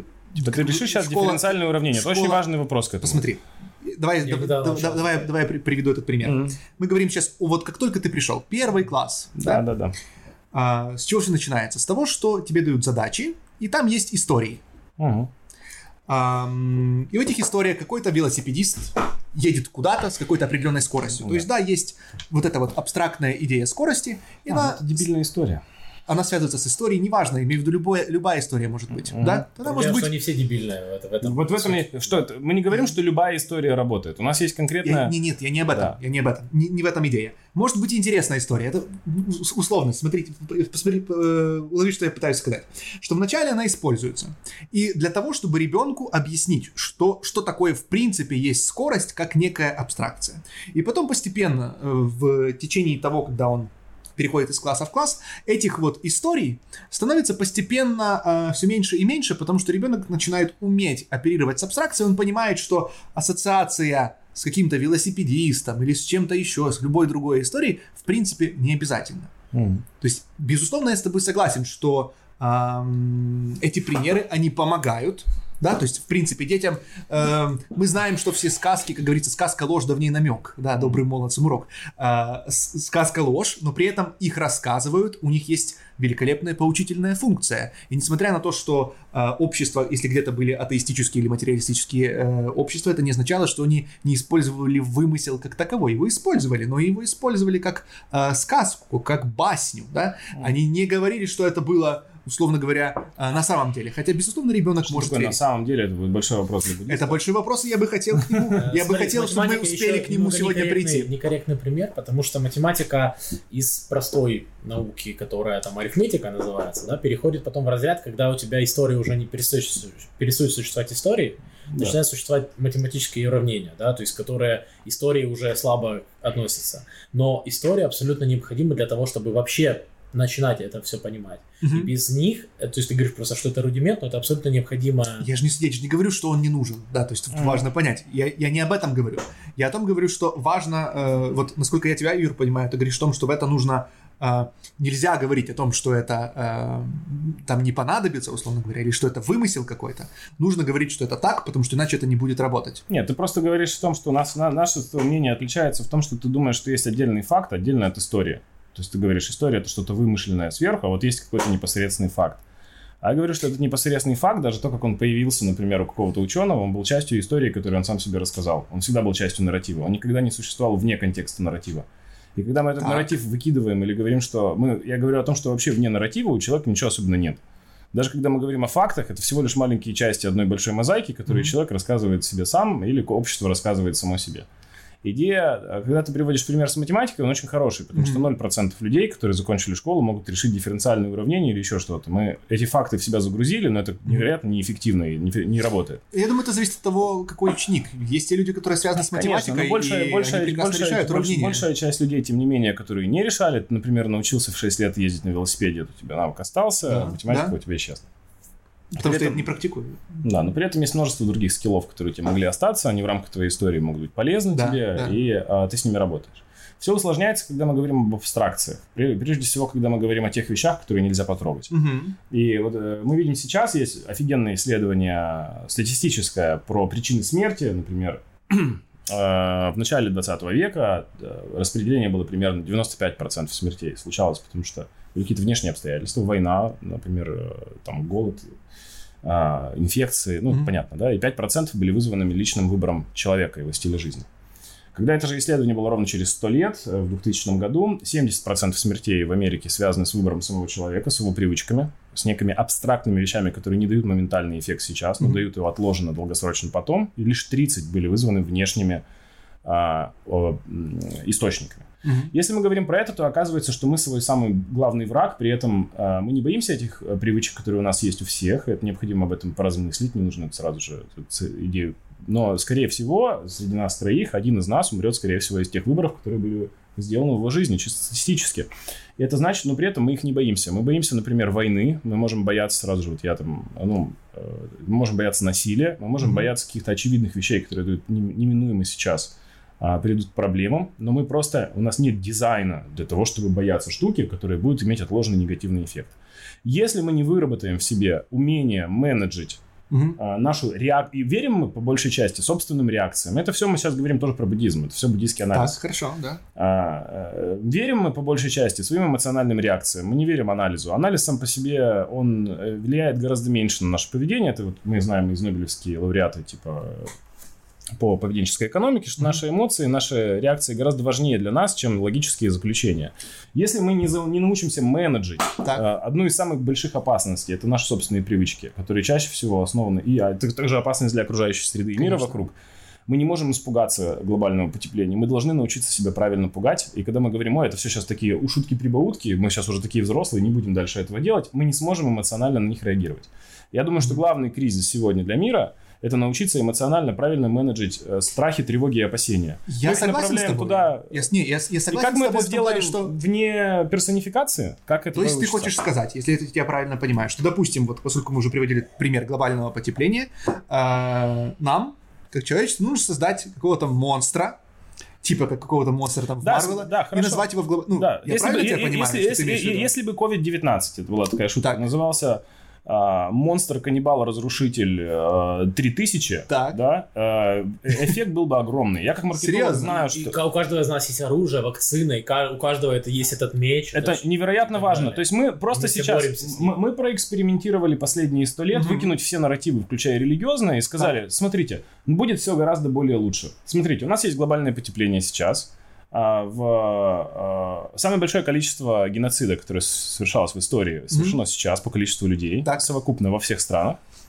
А, у нас есть за зафиксированные последние 40 лет значительный рост психических заболеваний. Так, Да, они, они не- до этого, может быть, не регистрировались, но за эти 40 лет мы видим значительное ухудшение. То есть у нас психологическое состояние людей падает, экологически у нас катастрофа. Мгм. И все это мы сделали, выкинув какие, все нарративы на свете, сказав, сейчас мы будем оперировать фактами, и все, мы построим рай. Я- Где этот рай? Я бы, не, я, я- я бы не согласился с тобой в том плане, чтобы вот выводить, э, Не-не-не-не. чтобы делать этот вывод именно из вот такого простого Это была анализа. часть. Это была Э, часть. То есть Но- ты понимаешь, о чем я. Ну, я согласен с тобой, безусловно, что нужно Да. анализировать ошибки, которые, если это действительно ошибки, и мы видим. И- и- Но считаешь, то есть я так понимаю, что ты считаешь, что причиной этому то, что мы. Причин очень много. Но Вот, да, я у тебя же. ложная история становится а, инфекцией внутри общества, что может произойти? У тебя может быть история деструктивная, которая Да. будет выращивать а, ну, это, конечно, противоречивое заключение, это не является частью наверное, буддизма, но я думаю, что истории... а, я как маркетолог считаю, что на человека повлиять очень просто. Ам, Да. а, делается это всегда с помощью лейблов, историй, ярких картинок, удивления, и человек гораздо проще а, подвержен влиянию, чем он думает. И если история, например, нет истории человеколюбия внутри какого-то общества, это общество будет э, активно убивать всех вокруг и само себя. Мгм. Если просто нет э, примеров особенного человеколюбия, мы не видим массово сегодня ни в кино, Мгм. ни в Netflix. И главный экспортер культуры США, я напомню, побил все рекорды в мире. Он за 100 лет, они совершили 64 военных конфликта не на своей территории. Мгм, Это да, единственная сторона во молодцы. всей истории, которая Конечно, якобы глобальный полицейский. Я- вся Якобы, история. да, да. Но мы видим а, пока что, да, причин огромное количество, почему все это происходит, но а, для обычного человека мы знаем, что а, менеджмент а, отдаленной опасности – это проблема. Он сам про эту проблему не знает, он ее не боится, он логически ее понимает, но она вообще внутри ничего не вызывает. Да, не вызывает. Из-за того, что она ничего не вызывает, И- это при этом главная И форма обрати риска. внимание, на что люди реагируют. Они реагируют на героев фильмов, э, литературы, Я согласен. спортсмены, Да. смотрят за- То есть Да, персонификация, людям нужно- архетипы, которые Архи- есть. мы, да. мы это все уже изучили, мы зна- узнали, насколько архетипы важны, например, через Юнга. Ну, там с, с Юнгом отдельно, конечно, конечно, какие-то истории есть. Мы видим, как невероятно культура может работать в рамках пропаганды, как эти истории Да, становятся частью. Но часть этих историй, почему красота этих историй есть, когда ты сидишь в кино, ты веришь тому, что происходит. Если ты с целыми днями находишься, идешь на фильм ужасов или еще на какой-то, ты говоришь, «Ой, это какая-то херня. Представь, в короче». фильме, в фильме ужасов тебе говорили, слушай, сейчас такой будет страшный момент. Да, но это просто, это просто набор, Очень сейчас будет страшно звук. Да. сейчас. Вот, Сейчас происходит звук- жутко, жутко. Представь, что очень жутко этот, звук мы его вывели, и Да, это да, тут да. есть колористика, и тебе всегда этот голос говорит, ты говоришь, да перестань мне это, блядь, говорить. Можешь просто дать фильм посмотреть? Говорит, Не-не, ты должен помнить о том, что это было снято в студии, это не настоящее. Ты говоришь, ты ведешь себя как дурак. Я знаю, что это, я хочу просто, мне нужно вовлечься, Окей, это я игра. хочу испугаться. Это игра, да, я хочу испугаться. Что? Вот Не- ты говоришь, как Нет, не игра, кино. она просто так возникает, у человека есть потребность в этом переживании, которое у него возникло, и сказать, что его нужно просто зачем-то изменить. Вот оно прекрасно работало, работает. У нас было фантастическое последние 2000 лет, в которых мы умудрились вообще не переубивать друг друга, справиться с кучей проблем, не идеально, и оно неплохо работало. Но когда мы говорим... Это не означает, что это не нужно менять и что не может быть ничего лучше, А, потому что да. было и куча проблем. Да, ну хоть И были те, были те Ну, вещи, ладно. которые э, двигали нас в лучшую сторону и делали нас лучше. О чем я говорю? Смотри, я с тобой, безусловно, согласен э, в отношении образов, того, что они нужны, важны, то, что они работают, Да, безусловно, их на нет абсолютное сейчас большинство. нигде. Смотри, и вот в этом вот, э, наверное, интересный вопрос э, на подумать. Мы можем использовать образы как... э, образы как для детей в виде действительно там персонифицированного какого-то вот монстра, Или да, которого-то там 3000, ну вот, вот, вот ты говоришь там Мгм. в виде, я имею в виду, максимально похожего на человека. Монстр-разрушитель 3000 был бы просто совершенно потрясающее Каннибал. название. Да. Каннибал, да-да-да-да, каннибал. Каннибал. Не, идея, идея офигенная, я, я полностью согласен. Но я просто вот сам об этом сейчас размышляю, да, и не отстаиваю точку зрения, я думаю над этим. А, что было бы лучше? Это действительно, с твоей точки зрения, я согласен, она классно бы сработала, потому что это тоже человек, и мы, естественно, как бы лучше эм, воспринимаем образы, которые похожи на нас, да, и там с зубами какими-то, там пауки, жуки, змеи, вот эта вот смесь всего этого. Эм, геймдизайнеры Blizzard, они же, которые разрабатывают Diablo, они там на этом собаку съели, они же изучают все эти ужасы и как сделать максимально страшно, у них же там куча этих монстров. Кстати, готовятся к выходу, я смотрю, мне просто интересно, как они этот мир ужасный рисуют. Диабло? Да-да-да-да. Да. В общем, и я буквально вчера, эм, Александр, известный биолог российский, э, он забыл, к сожалению, его, Панчин, Александр Панчин, он э, перепостил какую-то немецкую студию анимации, у них есть канал на YouTube, потрясающий, Курсгезакт.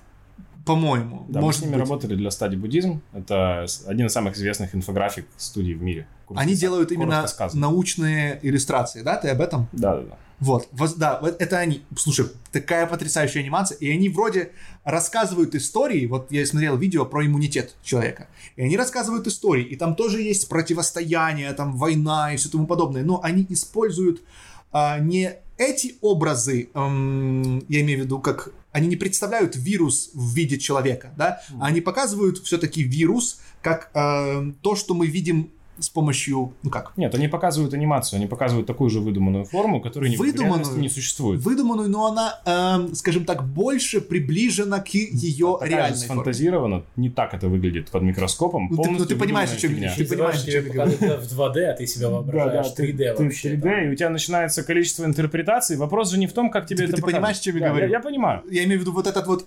эм, пере- Ну, перемену может этой быть, штуки. Может быть. Мы посмотрим со временем. Если это все хорошо сработает, то курс Гизак миллионы людей. У нас будет миллионы людей, которые активно пользуются этой информацией и э, распространяют ее далее. Если это произойдет, будет замечательно. Но я Пока что я согласен с такого не тобой, я согласен с тобой, что от уровня образования общества будет э, непосредственно влиять то, э, какие образы будут им лучше восприниматься. Да, да. Понимаешь, безусловно, вот в, безусловно. в этом фишка. То, что Да. ты прав в отношении того, что есть небольшая категория людей, которые способны мыслить и бояться чистой абстракции, условно говоря, хотя, да, Их почти их, нет. их мало, и поэтому И В с- чем проблема, какие образы? Вообще для меня лично вот проблема в том, Я что- объясню. Да, ты Да, скажи. проблема в том, что все это все равно играет с нашей перцепцией, которая супер не идеальна.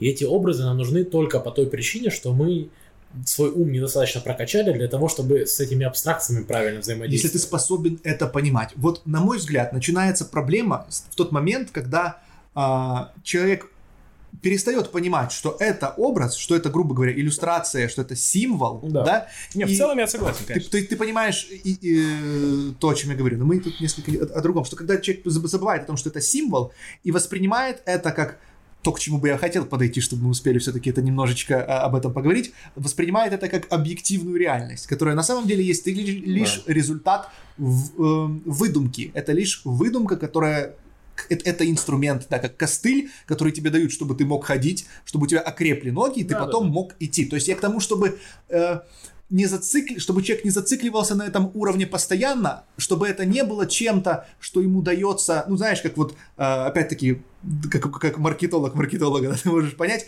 когда э, постоянно э, компании идут на уровень своего пользователя, да, из-за этого контент имеет э, склонность к примитивизации. И он становится все более, более, более примитивным, который работает на все более, более, более примитивных инстинктах, которые есть в человеке. И последствия у этого уже, опять-таки, тоже многими э, исследованиями выявлены, не очень хорошие, не очень благоприятные в отношении чисто человеческого мозга, человеческого внимания и так далее, и так далее. То есть я к тому, что подобные вещи э, нужно использовать не, не, не лишь для того, чтобы пойти на уровень человека, там, где он находится, а пойти туда, чтобы поднять его выше, чтобы подтолкнуть его выше, чтобы он там не оставался постоянно. Вот я вы о чем. Про это я ничего не знаю. Ам, насчет подталкивания других, у меня есть всегда, я какой-то образ вспоминаю, были такие спасатели Малибу, помнишь, там бегали? Да. А, Там, где Памела Андерсон? Андерсон, да. Ее помню, остальных не Красная помню. Да, вот они там О, все- хороший образ. Все, все в красных трико бегают, в в красных э, комбинезонах. Я просто тогда, я до этого даже не знал, это был единственный сериал о том, что вообще существуют спасатели. Я постоянно Мгм. почему-то этот образ спасателя, видимо, из-за Памела Андерсон, он остался. Я всегда думаю про концепцию спасателя, и всегда думаю, окей, вот ты решил стать спасателем, и ты устроился, ну, сидишь на пляже, и пару человек тонет где-то. Э, Ты хватаешь, но вдруг оказывается, что ты очень слабый, ты очень плохо умеешь плавать, у тебя только одна нога. И ты плывешь туда, вопрос... Пока бежал, как Да, пока. Отвалилась. Пока ты, пока, пока ты бежал, у тебя просто, ну, так сложилось, ты как бы не думал, что это важно, ты не разобрался да. серьезно, как это сделать, и плаваешь ты на самом деле только по собачьи, да, Так. на одной ноге. И ты взял на себя эту ответственность э, стать спасателем, а рекрутер спасательного агентства, он как-то просмотрел мимо, знаешь, забухал, и ты такой, все, я сейчас буду всех спасать. И там два человека реально тонут, они теряют свою жизнь, это серьезная опасность. И ты бежишь их на одной ноге, значит, спасать. Важный момент. Но не Если умеешь бежишь плавать. ты, не бежит тот, тот, кто мог бы спасти. Да, да, да, и не бежит, и ты говори- и- но ты взял на себя, э, ну, возможно, в данном случае, твоим методом спасения, потенциального спасения бесконечного количества людей было, а, найти себе хороший протез, б, научиться плавать, Мгм. привести себя в хорошую физическую форму, потому что все это совокупно становится причинами и условиями для спасения множества Так, к чему ты это подводишь? Когда мы начинаем за уши кого-то вытаскивать э, из их этого невероятного дна, во-первых, мы очень сильно превышаем себя относительно них, а во-вторых, мы, как этот спасатель, пытаемся э, избежать необходимости э, научиться хорошо плавать и пристегнуть себе нормальный протез. Ну, если ты, к примеру, хорошо плаваешь. А, Ну, в том это- плане, что постоянно сидеть такой, Это, чтобы ой, это я, понять, а чтобы постоянно, это- я, это- я недостаточно Не, хорошо смотри, плаваю, это, ты это- знаешь. это- это очень легко с- э, узнать. Так, Э, Ты можешь попробовать спасти нескольких людей. Если они спасутся, Да. ты отличный спасатель. ну и вот.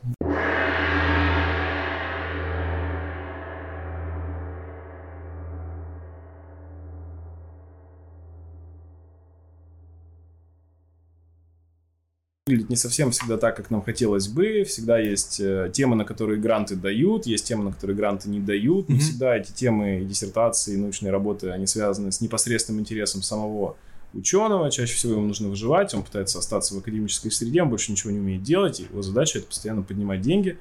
Особенно это когда касается многих американских институтов, потому что, естественно, приоритет отдается особенно когда мы говорим про какие-то сложные, точные науки, то тому, что потенциально может превратиться в технологию, то есть технологические штуки. И, конечно же, это происходит исходя из картины мира, что технологии должны решить все проблемы, Мгм. А, то есть техноцентризма, идея того, что только технологии их могут решить, больше их не может решить никто, потому что у религии уже не получилось, у государства нет. Есть даже исследования культурологов о том, откуда и каким образом эта идеология, новая религия возникла, в том числе в э, Кремниевой долине. Э, Она очень популярна, также наряду с другими новыми религиями, такими как саентизм. Но к чести надо сказать, что у них есть результативность все-таки, да, то есть ее можно А, проследить. Да, это результативность есть в обе стороны. То есть, если ты, например, приезжаешь, я сейчас вызову такси, здесь э, мы находимся в Киеве, до своего дома до Оболони, мне скажут полторы тысячи долларов, я скажу, это очень большая цена, чтобы доехать до Оболони. А, и когда мы говорим про развитие технологий на Западе, я сейчас буду адвокатом дьявола, да, мы получили очень много всего хорошего, но вопрос, какой ценой? Мы заплатили за это цену. То есть Мгм. есть множество замечательных вещей, мне очень нравится эта уточка, но я не заплачу за нее 10 тысяч долларов. Она не стоит 10 тысяч долларов. И вопрос, э, все те прекрасные вещи, которые у нас возникли сейчас, которые, безусловно, измеримы, цену, которую мы заплатили, а была адекватна value, которую мы получили в конце. Мгм. Каждый для себя может на этот вопрос ответить. Э, Это совершенно открытый вопрос, но всегда мы говорим про э, cost Конечно, Я бы value не стал, balance, не да? стал правильно технологии, технологии к науке в целом. То есть, то есть такие- Да, для... э, на- Ой, ничего, ничего, да, она Всё в нормально. порядке, она в порядке. Да, я не приравниваю. Я говорю о том, что наука, она работает э, по большей части, и она, в общем, и история научная в том, что, во всяком случае, на Западе, э, что очень часто э, производятся определенные технологии, которые сейчас связаны с войной, с военпромом, с милитехом, и совершенно это известно, и да Винчи всеми известный, который Мгм. получал деньги в основном не за а, картину, за картины, конечно, тоже прекрасных девушек, но и за построение а, военных машин, все-таки используется часто в рамках технологий. Технологии могут быть использоваться в коммерческом, некоммерческом э, ключе, но... Технология это как же продукт э, науки. У Нила, у. Нила Деграсса Тайсона недавно вышла, я думаю, все знакомы с тем, кто... кто- Да, Да, конечно. ты- ты- хорошо, я просто... А, у него вышла недавно прекрасная книга, и, к сожалению, не помню, как она называется, но это она, она единственная, которая вышла недавно, где он описывает, что двигало наукой. То есть он говорит как раз-таки о том, что, к сожалению, или к счастью, но такая реальность, что больше всего наука двигалась во времена, во Да, времена война, войны. Конечно. Да, и война это был драйвером, э, Но было, это было драй- драйвером наоборот, науки. наука повлияла на войну скорее. Ну, то есть повлияла в какой-то степени. Я имею в виду, что науку, фи- э, наука, поскольку вот та проблема, которую затронул Юра, что она не нуждается в финансировании, да, и ее наиболее начинают финансировать тогда, когда ан- начинается И война, и, она определенные нужна. темы. То есть у нас есть целый, целый пласт тем, которые просто потенциально финансирование ну, может там не получить. То есть они просто неинтересны. Эта тема И это может уже быть- вопрос может быть, политический, чрезвычайно важные темы. В том числе это касается тем в исследовании Востока на Западе, например, сейчас. Мгм. Грант все сложнее получить. Большая часть грантов по востоковедению, по изучению философии, они просто отменились. То есть они существуют там, там Templeton Foundation, еще какие-то ребята, кто это поддерживают. Мгм. А, Я знаю достаточно буддологов, востоковедов, в основном а, а, американцы, Америка, Европа. Очень сложно это все делается. То есть это, например, для через, меня... через краудфандинг. да, для, для- только- для- да, но это очень сложно, неожиданно Да, ты да, занимаешься конечно. краудфандингом вместо этого. Также вопросы теории сознания, особенно никаких мы не видим серьезных, особенно когда это какие-то теории типа панпсихизма или каких-то альтернативные, хоть как-то Мгм. уходящие от концепции мозга как источника. Сознание, конечно же, никогда ты не получишь на это финансирование, даже если ты... да, есть очень толковые ребята, кто это делает, но это просто... Есть темы, за которые тебя буквально выгонят из академии, если ты начнешь их поднимать, и они неоднократно возникали и исчезали, потому что это человеческая организация. А, любая человеческая организация, буддийская организация человеческая, там будут те же самые человеческие Да, проблемы, конечно. там точно так же, то есть не нужно это романтизировать, э, там есть свои нюансы, безусловно, там, где будут люди. Что не дискредитирует буддизм, также и наличие разных э, людей с разными мотивациями в научном мире не Конечно, дискредитирует конечно. да, научный метод, науку. Конечно. Но нужно просто не забывать, что у людей совершенно разные мотивации. И просто так вот взять всех в одну категорию, мы ученые, там все будет хорошо, ну, там это сделать сложно. Человек может использовать любую вещь, то есть я могу использовать этот микрофон, чтобы в него говорить, могу использовать, чтобы бить тебе по голове. Мгм. Ну, наука И- не виновата в этом. Э, э, Никто никого не обвиняет, э, когда я говорю про проблемы. Сложный вопрос причинно-следственных связей. Да, то есть у нас, например, есть полный запрет и табу на научную этику, или никто ее серьезно не воспринимает. То есть мы говорим о том, что этика и идея того, что вообще должно быть... То есть мы должны работать с мотивацией, зачем мы вообще занимаемся. Сам этот ученый, мы считаем, что это Мгм. второстепенно и может ограничить человека. Что именно? Мотивация? Ну, применение научной этики э, в научном исследовании. Есть много... Да, это правда, особенно в частности искусственный интеллект, там очень много проблем есть конкретно с этим. Связано. Да, то есть э, если мы сейчас изобретем кнопку, нажав на которую э, один вид будет полностью исчезать моментально за одну секунду, Мгм. но это будет невероятно продвинутая технология, будем ли мы это делать? И, естественно, ответ будет, ну, я сейчас упрощаю, научный, конечно же, да, потому что мы это можем сделать, иначе это сделает кто-то другой, вот вся вот эта вот история. Причем это логика, которую используют бандиты. Я в Челябинске ее встречал, э, я ограблю этого человека, потому что иначе кто-то другой ограбит и убьет, а я не убью, а просто ограблю, поэтому я, в общем-то, э, я... Полезное дело да, полезное хорошее. дело, и Да, очень да. я хорош. И э, вот вопрос... Интересный подход. Вот вопрос ограничения. Это делают э, там множество мошенников разных, которые я встречал. А с Правда, точки зрения будзрения конструктивно это или нет? С точки зрения как мошенника, да, если, если я его не обману, его обманет другой. Э, Ну, с точки зрения э, буддизма, э, неконструктивно будет в любом случае любое присвоение, и сам факт того, что ставишь себя выше другого через действие, оно э, радикально будет значительно ухудшать твое собственное состояние благополучия, если оно превратится в привычку. То Если... есть лично для человека это будет неконструктивно, но в смысле экосистемы это будет конструктивно, получается. Человек останется жив. Ну, наверное. Есть, э, есть прекрасный известный в буддизме пример, э, одна из джатак, одна из историй о прошлых жизнях Будды. Ну, Не забывайте, что буддисты верят в э, продолжительность ума и воспринимают ум как одну из категорий, э, которые так же, как пространство и время существуют. Э, Также они воспринимают сознание. А Это не очень сложно на Западе найти правильное определение. Вот давай ты расскажешь эту историю, говорят. я бы хотел подробнее узнать да. твое э, субъективное Да. восприятие этой Мгм. концепции. Да, окей. И это история про то, как, э, ну, чтобы показать, насколько гибкая бывает иногда буддийская этика, история про то, как Будда однажды э, на каком-то корабле вместе с э, купцами, значит, э, куда-то поплыл, уже неважно куда, и он обнаруживает, что на корабле также есть убийцы, которые, когда они все заснут, собираются всех убить и украсть все их деньги. Мгм. И, видимо, угнать корабль, потому что иначе что же он будет делать? И он решает его убить. И Мгм. это считается обоснованно в данном случае зло, потому что он таким образом спасает Я слышал Э, эту историю. 499, да. Э, В ней есть множество разных аспектов. Э, Все буддийские истории требуют дополнительных комментариев. То есть сейчас очень легко перефра... Да, пе- пе- спекулировать. Очень легко наспекулироваться и так далее. Надо понимать, что так же, как э, человек без бэкграунда в физике может прочитать какое-то физическое заключение и не имея, может сделать ложные выводы. Мгм. Это касается абсолютно любой философии, и буддизм исключением э, не будет. Мгм. Да, ну ладно, про научную этику, я думаю, там, например, этика, ну, мне кажется, интересный вопрос в рамках Этика, науки. безусловно, важный вопрос. Мне Да, кажется, но в рамках всего. Мы его вообще в целом не решили за последние сто лет. И Ницше, которого ты упомянул, Мгм. с его известным о том, что Бог умер, это же было трагическое заключение у него. Да, Бог умер, и, мы его, и мы его убили. Да, если мы его убили, если Бога больше нет, то что будет определять вот эти правила коммуникации, взаимодействия внутри общества, систему координат, Мгм. кроме Уголовного кодекса? Потому что если только Уголовный кодекс определяет наше отсутствие вреда другому, то я могу спрятаться, навредить другому никто не увидит, С тобой согласен. норм. Я с тобой согласен. То есть, а, конечно. и- исходя из чего мы эту этику будем строить? И концепция э, современников Ницше была в том, что культура заменит это, что культура, Мгм. э, прекрасные романы, замечательные картины, они хранители этой этики, а потом настал модерн и постмодерн, Мгм. да, с кубизмами, импрессионизмами, которые уже ничего там, собственно, особенно не делали. Вопрос этики мы так и не решили, и э, даже никто его серьезно решать не собирается, потому что ты не найдешь, э, опять же, не соберешь грант на исследование современной этики, э, и будучи философом. Это невозможно, Да. это не популярная тема, практической философии в академике, в академической философии нет. Поэтому их необходимо делать популярными и необходимо... Вот я почему... э, эта тема называется, да, Будда как э, зеркало индийской, индийской революции. Потому что э, Будда не собирал никаких грантов. М. Он собирал гранты, безусловно. Он, безусловно, собирал гранты.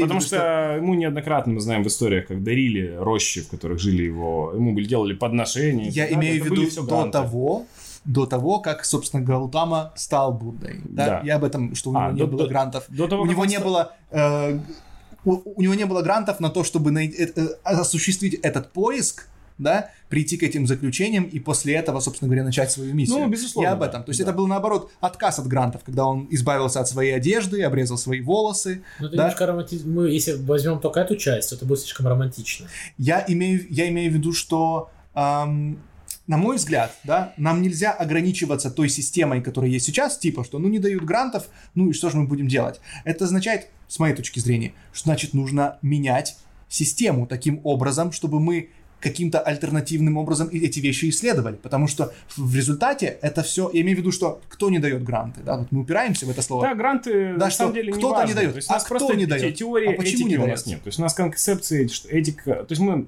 Есть... Это одна огромная, большая отдельная тема, вообще представление об этике, в том числе у Я буддистов. согласен. Невозможно в нее, во всех деталях ее рассмотреть. Я вкратце думаю, что проблема этики в целом а, парадоксально на Западе решена, просто у нас не интегрировано все наше понимание того, как устроен человек и влияние а, человеческих действий на его собственное состояние. Мы Мгм. просто не интегрировали это в рамках, с- потому что, опять же, у нас нет нарратива для этого. Мы отдельные факты знаем, отдельные э, исследования знаем, а практических выводов для личной жизни или социальной жизни не делаем уже достаточно давно, потому Мгм. что, еще раз, факты не меняют людей, не меняют поведение. Нужны выводы из них и понимание того, каким образом это должно выражаться в повседневной жизни, иначе ты будешь классно знать наизусть все факты и всю. Википедию, но... если ничего не сможешь ты не сможешь извлечь. из- извлечь, да. И, насколько я, да, Да, ну. И насколько я понимаю, задачи э, философии, как, если мы ее можем обозначить как науки, как раз-таки в том, чтобы интерпретировать факты, которые изучены, условно говоря, да, остальными областями науки, применимо Ну, к возможно. человеку, к его жизни. Да, И, философии разные бывают. Безусловно, философии бывают разные, я поэтому и говорю, что именно философский дискус, да, это дискус о том, как э, современные знания об объективном мире или объективное знание о мире, да, максимально объективные, которые мы как люди можем получить, э, что они означают для нас, какие причинно-следств- каким причинно-следственным связям они могут привести. То есть, на мой взгляд, э, человек, который называет себя философом, который занимает какую-то академическую должность в этом плане, Мгм. да, это интерпретатор. Он должен знать обо всем и понимать, как это влияет на человека, что ему нужно с этим Ну, делать здесь и сейчас. Да, профессиональная философия, я думаю, это полное фуфло, и я лично... Ну, ты мы- понимаешь, мы- что я да, имею в да, виду. я- Философ да, в смысле, что Да. э, это человек, который посвятил этому, э, не посвящает этому, этому столько Есть- свободное есть время. прикладная философия, например, философия физики, предположим, да, то есть как нам относиться к тому, что мы живем внутри черной дыры, ну, при- при- примерно, да, то есть, допустим, физики получили некие факты, которые нам Мгм, дают да. такого представления, Да. и задача э, научной физики интерпретировать это, то есть, видимо, ты об этом говоришь, насколько это важно. Пример слишком важно. отдаленный, конечно, но так или, так или иначе, да. То есть, по крайней мере, когда мы вот узнаем какие-то данные о э, наших телах, к примеру, да, о нашем мозге, мы узнаем, что мы э, не, твор- не- не творение Божье в том плане, что он не сделал нас, как эту уточку сделал кто-то, да, а что это результат эволюции, эволюционного процесса, и постепенно религии вносили эт- эту правку, да, то есть они добавляли фактор эволюции, они не убирали фактор Бога, но признавали, что все-таки фактор эволюции у есть. некоторых никогда его и не было, да. А? Ну да, у некоторых не было бога, как у буддистов. Э, да, не было. Я имею в виду, что, ну, ты понимаешь, Да, да, да, какой-то вот этот вот момент, А кто, что подожди, так делает из религии? Про эволюцию? Э, католическая- Кто внедрил? католическая церковь внедрила, Ну, Папа буддисты Римский. сейчас... Подожди, э, кто когда они внедрили? Я такого не слышал. Ну, это факт, мы проверяем. Да, с католическая с церковь 2009 года, Серьезно? по-моему, признали эволюцию. э, я не знаю про Что человек католицизм. подошел от обезьяны, прям вот они так сказали. Ну, во-первых, с точки Потому зрения эволюции, человек тема. произошел не от обезьяны, Ну, а от общего предка, который, понятно, да-да-да. ну, Да, они признали прощаем. это. Конечно, конечно. Я, честно говоря, эм, почему я постоянно под- стараюсь поднимать вот во всех этих э, беседах, которые, да, у нас есть, тему науки, потому что, на мой взгляд, эм, вот то, о чем мы говорили, да, что эти сферы, они должны друг другу помогать, потому что э, то, чем занималась религия, на мой взгляд, прежде всего, это эксперт в этике. Да, то есть она занималась проблемой этических проблем. Там было много всяких примеров. Очень сильное обобщение, конечно. Все. Очень сильно. Я, я, не- Да. я, я Это- совершенно, это на втором месте после зарабатывания денег. я совершенно не отрицаю. власти, да. Это, это уже Так. д- другая сторона, да, скажем так. Но так или иначе, это были какие-то правила э, общежития, которые так или иначе кодифицировались. Пятикнижье Моисея э, или там его Есть очень заповедями, законами Ману. этику, что э, не религия и не что-то сверху продуцирует этику для человека, а Согласен. наоборот, это снизу идет. Вот, допустим, животные и так далее, у них есть эмпатия, у них есть и неко- некий, некое подобие кодекса, и этика и так далее. Даже у некоторых, ну, то есть млекопитающих, понятное дело, прежде всего. Там, допустим, Мгм. слоны грустят и прям действительно очень переживают относительно смерти или В том-то и потери, дело, что это некое подобие А. кодекса. А человеческое общество в силу его более развитого мозга намного, намного, намного более сложнее. Да, и, к сожалению, чисто спорит. инстинкту это будет как Никто понятие. Не спорит. Смысл не- э, нет. э, Спор сейчас о том, что не религия дает человеку этические рамки и устанавливает эти рамки, не она. Вот в том-то и дело. Ам, я с тобой не согласен. На тот момент развития общества это была именно религия, которая влияла на все У институты нет жизни. религии. У обезьян нет религии. Если Но у нас этом- будет общество, то оно тоже как-то будет существовать, будет вырабатывать какую-то модель. Ну, Но мы говорим... живут по несколько миллиардов человек одновременно, у них нет мегаполисов. Да. Э, И мы знаем, что у значительного количества млекопитающих, которые, э, например, свиньи, это пример скупации э, ушей и хвостов у поросят на свинофермах. Я был на свинофермах, эм, они просто, свиньи биологически должны жить в группе там 12-15 особей, и они определяют иерархию внутри группы с помощью крика. И когда у тебя вместе 40 тысяч свиней одновременно в одном огромном ангаре, они начинают кричать, они не могут выстроить иерархию, э, потому что они никогда не предполагалось, э, дизайна Мгм. такого нет, Мгм. и они начинают откусывать друг другу хвосты и уши и заниматься каннибализмом. Жесть. И мы знаем, что есть значительная часть разных млекопитающих. Э, Мой отец э, неоднократно мне рассказывал историю, он был э, э, геологом, археологом, когда-то был на раскопках в тундре, Здорово. и где, собственно, там же он наблюдал достаточно редкий феномен. Это безумие леммингов, но достаточно известно. Мгм. Это когда по какой-то причине значительная популяция леммингов рождается, там в десятки раз больше, чем обычно. Они точно так же полностью теряют э, контроль, теряют возможность сделать иерархию, просто начинают бежать в одно место и э, вплоть до суицидов у них доходит. То есть они бегут просто день и ночь, врезаются в деревья, и они ведут себя совершенно неадекватно. То есть мы Мгм. совершенно точно видим, что есть какая-то закономерность, э, связанная с тем, что млекопитающие, когда они доходят до определенного объема, они начинают безумие, ну, у них начинается безумие. И это неоднократно было замечено разными культурами, в том числе относительно человеческих городов. И даже, Конечно. по-моему, в, в хинду, в какой-то индийских текстах я это встречал когда-то э, высказывание о том, что как же эти города, люди в них сходят с ума. А я напомню, что города были по 50 тысяч человек. Это Мгм. были маленькие Ну, деревушки. Ну, ну, важный момент, ты не, не находишься в, в одновременном взаимодействии со всеми этими людьми. находишься, Находишься, в да. интернете, и ты постоянно находишься в взаимодействии с огромным количеством а, существ. То есть даже факт совершенно того, что ты разными просто способами. знаешь, что они Да. есть. Вот. Но это же не похоже на крик свиней, ты же все-таки не слышишь Это разговоров похоже, на, это, это похоже на крик свиньи, потому что у тебя социальная а, сигналинг, сигнализация. То есть ты социально, например, показываешь. Мы криком не определяем иерархию в обществе, но мы определяем, например, наличием разных атрибутов.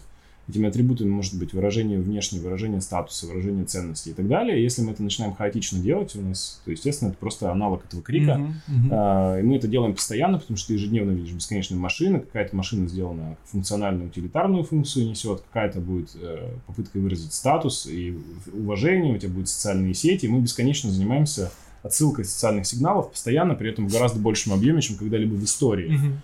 И при этом нам нужно все это процессить, нам это нужно Как это категоризировать. подтверждает э, э, э, этику сверху? Я не думаю, что речь... У меня, я не считаю, что это ни сверху, ни снизу. Для меня, мне кажется, и то, и другое. Есть, наверное, и там... Во-первых, этика, как мы, вопрос, как мы будем определять. По-настоящему в обществе есть, наверное, два способа. Один – это то, что дает тебе, ты- дает тебе возможность выжить на какой-то короткой дистанции. Но когда мы говорим про эмпатию и вот эти вот части этические, в том числе разных ам, добродетели, которые тоже можно отнести к разделу этики. А, Многие из них э, нужно потратить достаточно много времени, быть в в рамках какой-то картины мира, чтобы, например, взять и инвестировать 5 лет в развитие там, доброжелательности. У тебя оно так само по себе не возникнет в таком объеме. То есть мы Мгм. без, без усилий можем 5 лет инвестировать в развитие там, хронической злости или там, хронической депрессии. И мы точно знаем, что результат гарантирован, потому что есть причина, следствие, карма, ну и условия. Соответственно, если мы создаем правильные условия и причины, то мы получаем результат. Но когда речь идет об обратных состояниях, таких как, например, ненасилие радикальное, или сострадание, или дружелюбие, нам придется потратить значительную часть времени и сильно себя заставлять это делать. Животное никогда этого делать не будет. И, и когда у тебя есть такие ребята типа Сапольского, вот э, бабуинолог, э, у него есть... э, Кто? Он бабуинолог, исследователь Ну, бабуинов. да, да. И у него была эта прекрасная стэнфордская, по-моему, лекция когда, по поводу того, чем отличается человек от обезьяны. И вывод у него был в конце, он рассказал классную историю. Это история про христианскую монашку, которая работала, по-моему, в если память меня не отшибает, в тюрьме Синг-Синг, где серийные убийцы, ну, самые, самые жесткие Мгм. преступники Америки. И у нее локальная газета сделала интервью и спросила, как же вы это можете делать, такие страшные убийцы. На что она сказала, что а, э, они требуют наибольшей любви и наибольшего сострадания среди всех остальных. Поэтому Мгм. она здесь выполняет свою миссию. И вот этот признак того, что идея отложенного, опять, это то, что в отложенном варианте это будет, ну, в ее картине мира, это для них будет ад. Мгм. И о них надо заботиться. Ну да.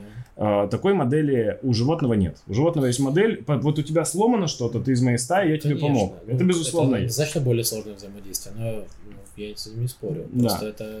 Когда мы говорим сверху вниз или снизу вверх, ну, безусловно, есть понятие, мы абсолютно социальны. Нам очень сложно себе напомнить, э, живя в мире индивидуализма, где у нас есть примат эго, примат себя, человек, который Мгм. сделал себя сам. Все эти вот эти маркетинговые слоганы, которые мы себе рассказываем, э, все миллиардеры, которые сам себя с нуля, и никто ему никогда не помогал.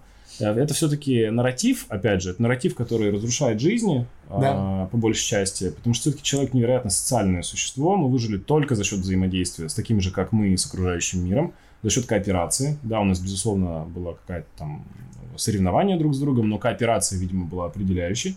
Мы социальные существа. Самое страшное наказание в нашем обществе это одиночная камера, то есть отсутствие социальных контактов. Это самая большая пытка. Люди сходят с ума там. Даже меньше срок дают, если ты будешь сидеть в одиночной камере. Да, и это кошмар, потому что в среднем статистически через 16-18 дней, по-моему, я читал это исследование, у людей начинают Мгм. сильнейшие галлюцинации, они начинают сходить с ума, теряют рассудок, потому что мы для этого не запрограммированы. Мгм. Это идея того, что, естественно, это эволюционно наиболее выигрышная стратегия, что мы можем объединяться вместе, мы можем совместно организовать собственный труд. Там, конечно, какие-то зачатки этой этики есть, для того, чтобы мы друг друга не переубивали. Вот э, продолжение ее далее, да, долгосрочное развитие каких-то отдельных качеств. Одно дело не убивать, одно дело что-то не делать, второе дело это делать что-то системно для того, чтобы развить что-то сверх, да.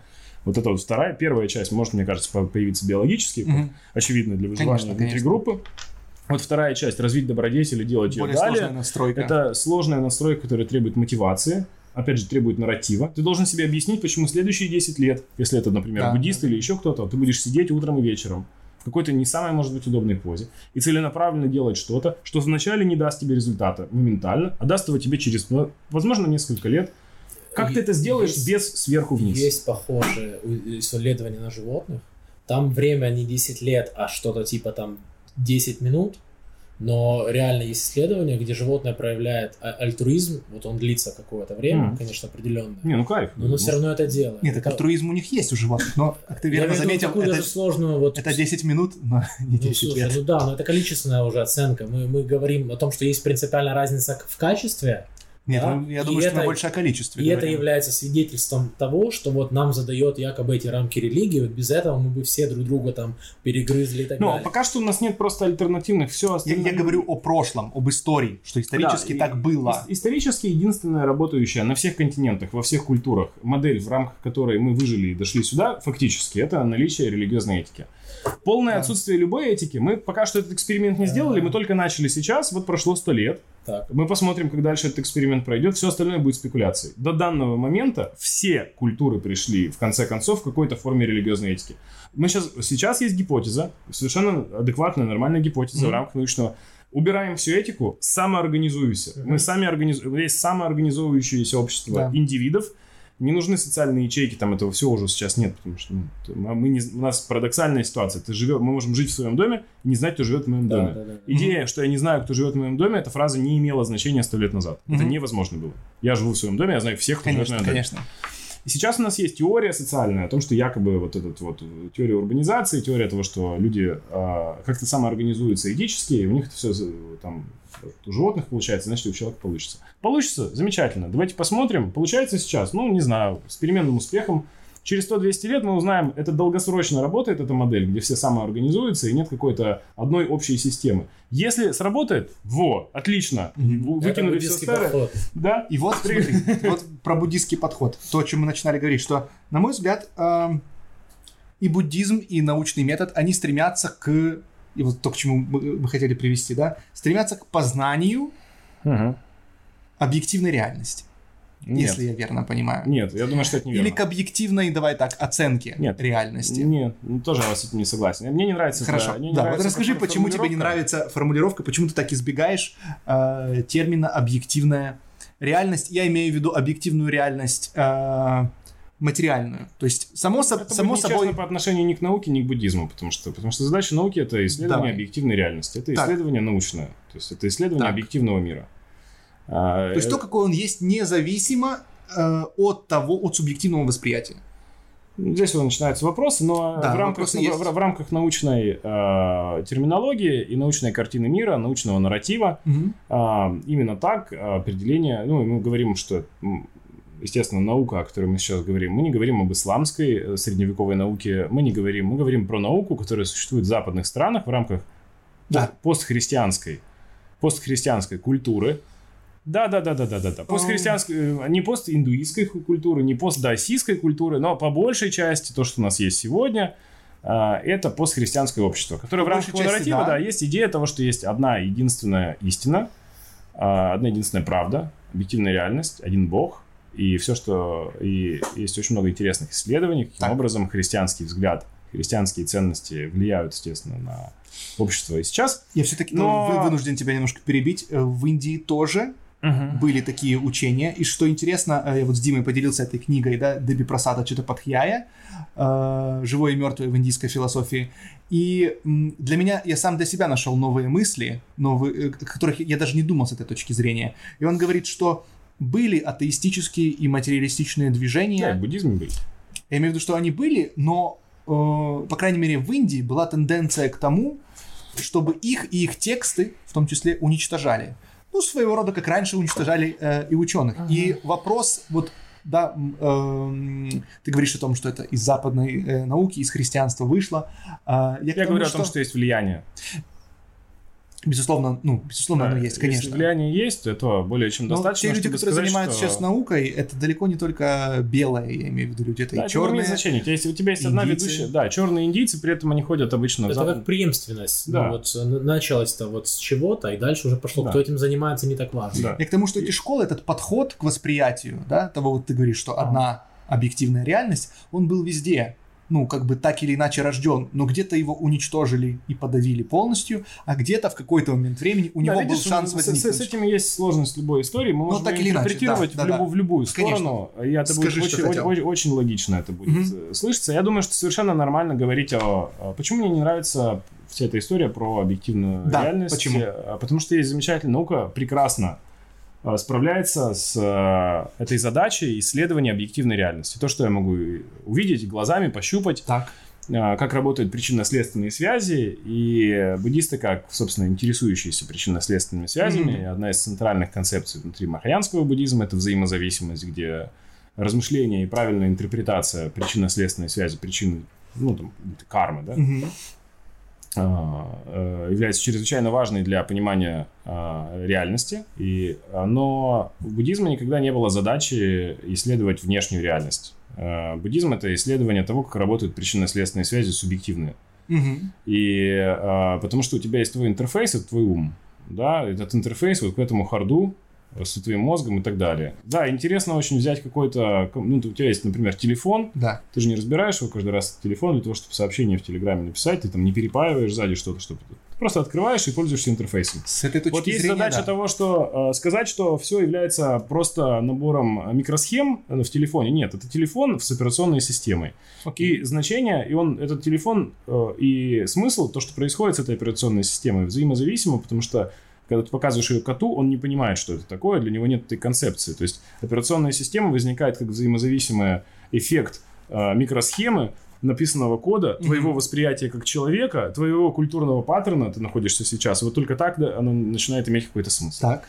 Если мы говорим про исследование внешнего мира ам, наукой западной, то мы в этом преуспели. Мы делаем это чрезвычайно хорошо, и нам стоит продолжать. Есть какие-то нюансы, ничего страшного, есть чем гордиться. Но когда мы говорим про исследование мира субъективного, ам, на Западе а, у нас существует определенная пус- пустота здесь. Предубеж- Из-за предубеждения. Да, и, во-первых, есть предубеждение, во-вторых, у нас это место было всегда вакантно занято религией. Да, И э, чаще всего объяснение, у нас есть так называемое, как же это назвать, Э, герменевтика чуда, ну, есть Мгм. такое название. Это идея того, что когда речь идет о чем-то внутреннем или духовном, то чудо является, особенно в постхристианских религиях, э, культурах, чудо является подтверждением истинности.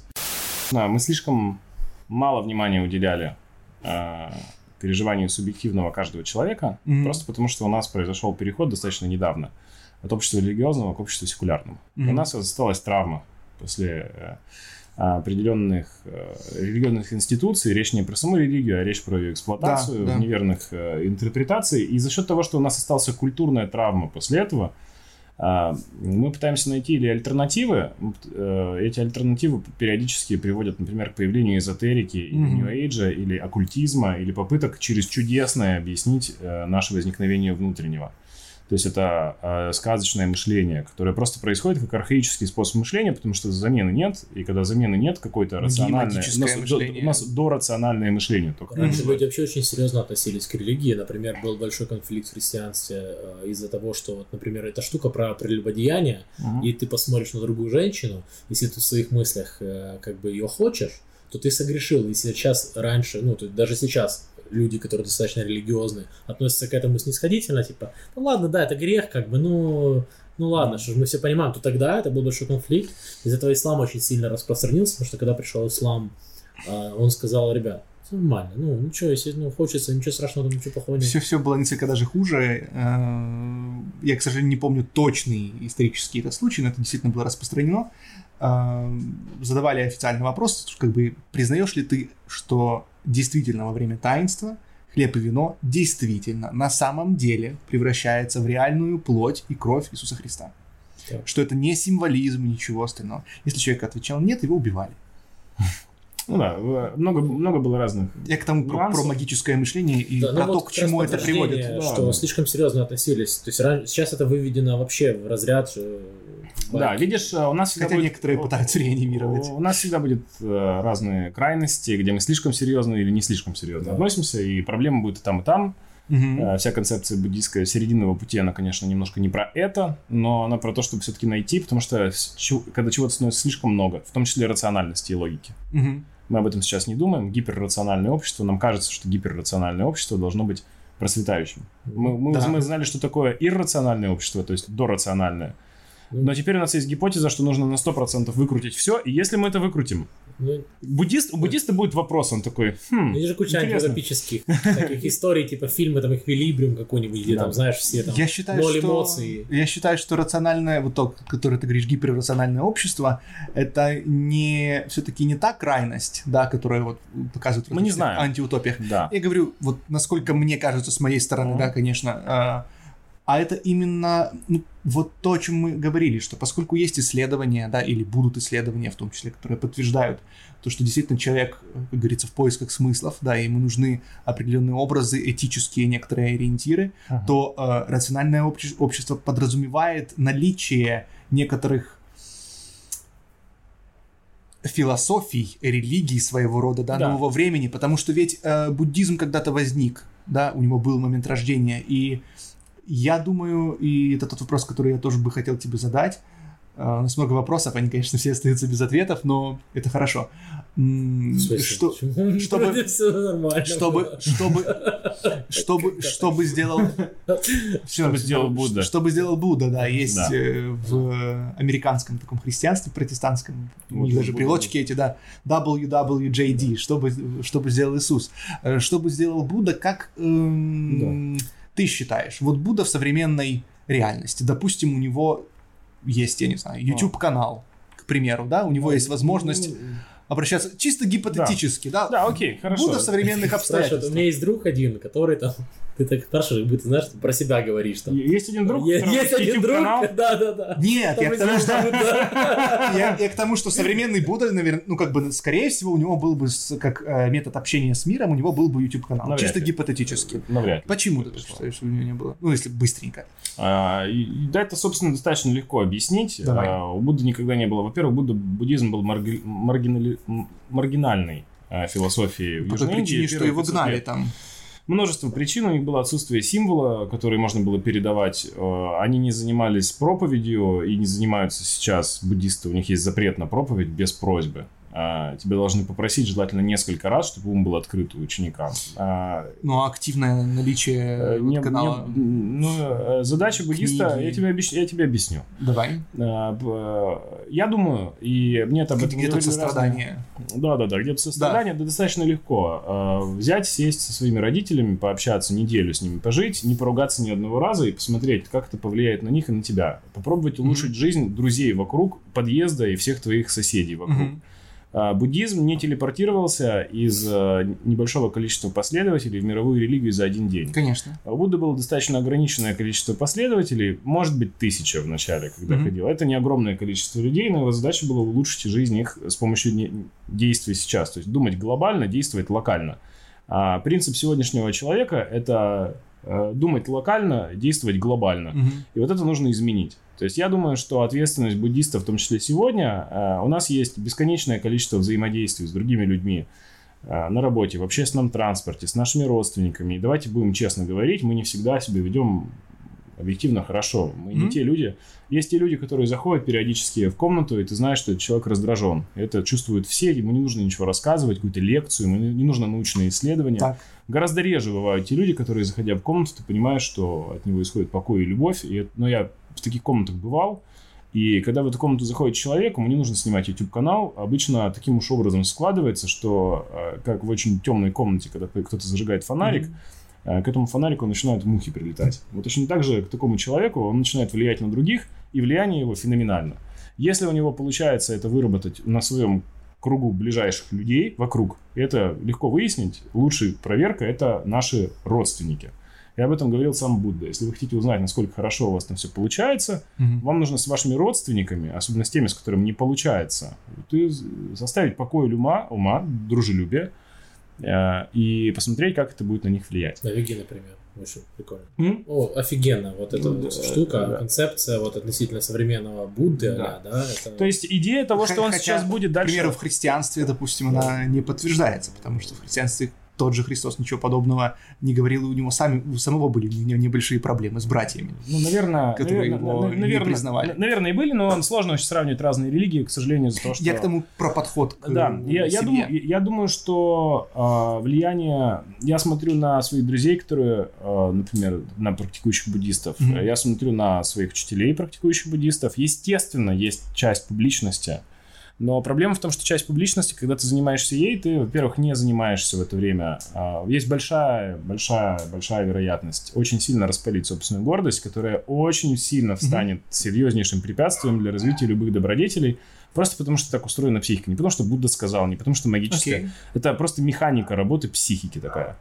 И огромное количество внимания, мы это видим, например, а, на примере актеров, мы это видим на примере миллиардеров, делает человек крайне адекватным. То есть, когда я работал йога-тичером, это было там 10 лет назад, я работал с политиками, а, я был частный йога-тичер, а, со всякими поп-звездами, и я видел, как сильно внимание, огромное внимание людей, оно разлагает а, человека, потому что оно приводит его к ряду совершенно диких парадоксов. Например, э, публика хочет видеть определенный образ, ты выходишь из этого образа, никто не хочет с тобой общаться, потому что люди хотят обратно вернуться в образ, у тебя начинается это странное раздвоение, это видел прямо множество публичных людей, это точно не стимулирует покой ума, и точно такой человек, переходя в общение со своими друзьями или с близкими людьми, то есть э, э, положительно на них не влияет. Мгм. То есть, э, я думаю, особенно ну, там, в моей традиции, идея того, что ты можешь положительно повлиять на своих друзей, на своих знакомых.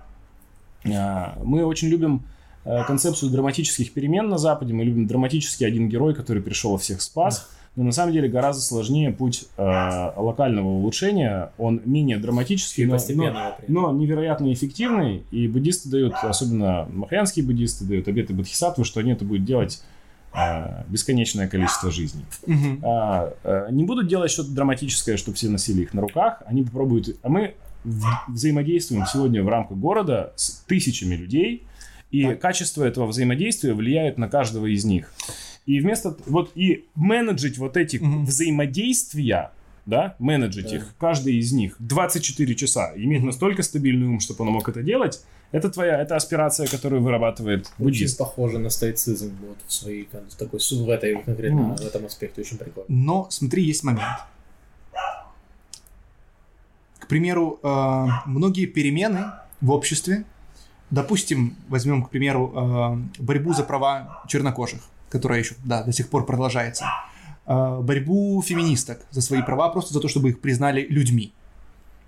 Как и черных, собственно говоря, чтобы их признали людьми. Потому что на основании священных писаний, на основании высшего авторитета, э, они говорили, что вы рабы, и вы должны такими быть. Потому что так сказано в Библии.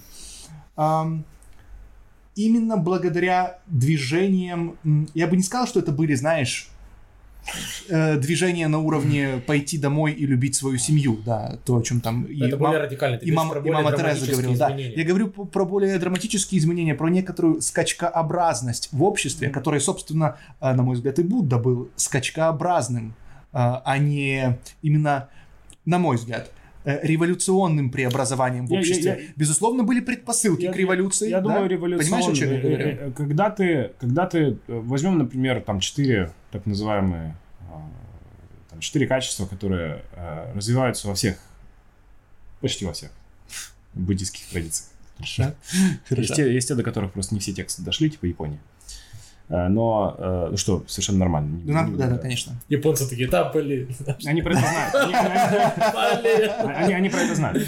А, Есть э, в буддизме, например, такие качества, которые я считаю очень важные добродетели. Это определенное состояние ума. Мы говорим про такие же состояния ума, как, например, каждый знает страх или каждый знает гнев. Мы знаем, как это чувствуется на субъективном уровне. Мы говорим именно про такие состояния, про какие-то мистические состояния. Окей. И э, так называемый Брама Вихара – это э, обитель богов, Брама Вихара. Да? Это называются эти состояния. Переводится обычно на русский язык как безмерные. Четыре безмерные качества. Это безмерное дружелюбие, безмерное сострадание, безмерная равностность и безмерное сорадование.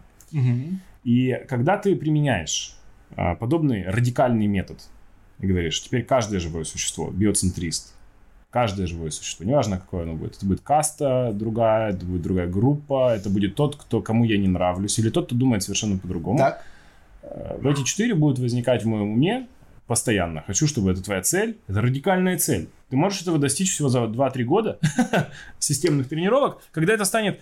Ты будешь тем человеком, который взаимодействие с остальными будет оставлять неизгладимые впечатления на этих людей. И твое влияние будет потенциально невероятно. Это настолько радикальный шаг, гораздо более радикальный, чем ходить со флагом и орать с утра до вечера или кого-то куда-то призывать.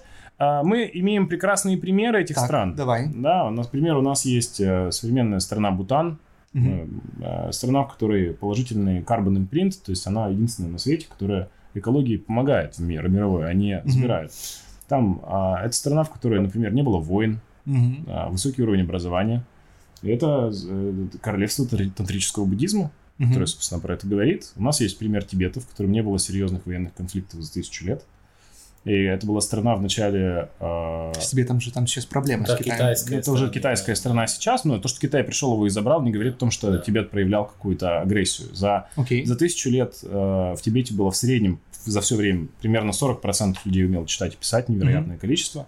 Они сделали в 200 раз больше текстов написали совокупно по философии, чем вся Европа и весь остальной мир вместе взятые за это время. Согласен, в целом А, индийский субконтинент и рядышком они... Да, то есть мы видим, этим. мы, мы видим а, достаточно невероятный. При этом надо сказать, что религия Бон, да, и вот это вот предыдущее, это тибетцы, которых мы знали до буддизма, мы это знаем по описаниям китайцев, по описаниям их соседей. Это было невероятно воинственное общество, даже с примерами каннибализма шаманического. То есть это Мгм. было, его боялись вся Азия, они успевали заходить и на территорию э, Китая, то есть Тибет владел как третью Китая, и на территорию Монголии и славились тем, что это были кровожадные войны. Мгм. А, Если у нас пришла очередная новая модель а, поведения, модель мышления, модель тренировки ума, то произошло действительно что радикальное. Это была радикальная революция, чтобы Так. подобная культура взяла и изменилась настолько долго и при этом смогла сохранить определенную консистенцию, да, то есть... э, Тут нужно Э, смотреть революция не произошла историю. за два года и не за Не- 10 не- не за лет, и ни один человек это спровоцировал. Да, это было множество, это, это опять кооперация большого количества людей. Чтобы была кооперация большого количества нужных людей, тебе нужно их э, научиться вдохновлять собственным поведением.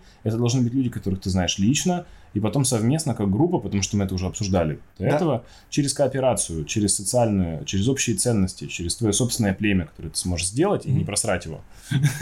А, Только тогда совокупно вот этот network-эффект может быть достигнут, и тебе необходимо безмерное терпение, как одна из добродетелей буддийских. Потому что я напомню, что буддисты клянутся а, продолжать пытаться не быть мудаком и Мгм. помогать тем, Мгм. кто есть вокруг, а даже после смерти.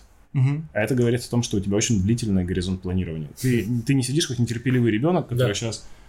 ты говоришь, что бы ни произошло, я это буду делать в этом направлении, и это сработает. И у нас есть примеры нескольких государств, где это неплохо сработало исторически. Можно провести research. И а, на основе наших представлений о биологии человека а, а, види- мне видится, что это оптимально. Кто-то из них, если ты хорошо умеешь делать, естественно, YouTube-каналы и классно разбираешься в теме, и а, твои желательно, чтобы ты просто не стал вредить, потому Мгм. что что очень сложно, очень просто сделать. Идея, к сожалению, это такая, или к счастью, это, наверное, к сожалению, такая штука, которая, если она человеку попадает, если она неверно истолковывается в неверный контекст, то вред от нее может быть радикально гигантский. Я вам напомню, что символ Гитлера это буддийский Да. символ свастика, который взяли у буддистов. Я Разве вам... он изначально буддийский? Но он самый, самый популярный в Азии, он используется... Он Много кем. Да, да. Тем не менее, тем не менее, а, и я могу это объяснить, это очень веселая история, по- по- по- по-моему, по поводу Гитлера. А, Его концепция ариев, да, Да, это да, буддийская концепция, б- к- но она неверно истрактована. Она изначально ведийская. насколько- Да, то но есть- то, что они трактовали... Фанатизм, То фанатизм. что, то, что они трактовали до этого, они трактовали, он был большой фанат мадамы Елены Блаватской, уроженницы Мгм. Днепропетровска, Да? э, которая занималась оккультизмом, эзотерикой, и, соответственно, ничего другим она заниматься не могла, было всего лишь несколько переводов, она фантазировала, ей нужна была компания, и она была очень убедительная барышня. Мгм. Она, можно сказать, создала свой YouTube-канал того времени, Мгм. много, много, открыла много центров классных в Лондоне, они прекрасно 20 лет существовали, общество Теософии, а потом ее книжками заинтересовался Адольф, э, который, собственно... Цепочка, да, Да. такая, с YouTube-канала. Да, да, и у тебя неожиданно оказался Адольф, который интерпретировал все эти истории про Кайлаш, э, атлантов и телепатическое общение, и даже отправил когда-то ком- команду СС на поиски э, страны Шамбала. И Шамбала это, естественно, мир, о котором говорят буддисты, это мир чи- чистых земель Будды. Это тогда, когда 24 на 7, у тебя нет когнитивных искажений, покой ума, и все добродетели активно сияют в уме, ты попадаешь Мгм. в Шамбалу. И они пытались физическую Шамбалу найти. Я хочу эту историю рассказать. Ее мне рассказывал мой учитель. Мне кажется, она очень крутая. Она связана с Германией, с современным миром. И э, когда эти ребята СС вернулись обратно в Германию, он хотел э, заполучить какие-то мистические силы Мгм. Тибета, неизвестного мистического Тибета на основе а, информации от Елены Блаватской. А, Про, Они... Про Блаватскую, к слову, слышу впервые. Я знаю, Да, что он да. читал и Гиту, и все, про Да, да, Блаватскую. Блаватскую совершенно точно читал, да, это Натюс, Мгм. сами не любят про это говорить. Но, э, да, но эм, когда вернулись вот это, значит, отделение СС, э, естественно, они не нашли никакую шамбалу внутри Кайлаша, потому что это немножко не так работает. Да, но, но они сделали финт ушами. А, Дело в том, что в тот момент э, из эм, советской России э, бежала целая, ну, достаточно крупная группа бурятов или калмыков. Я сейчас могу обмануть, но это примерно бли- близко сибирский буддизм э, которые жили в тот момент вокруг города Бон.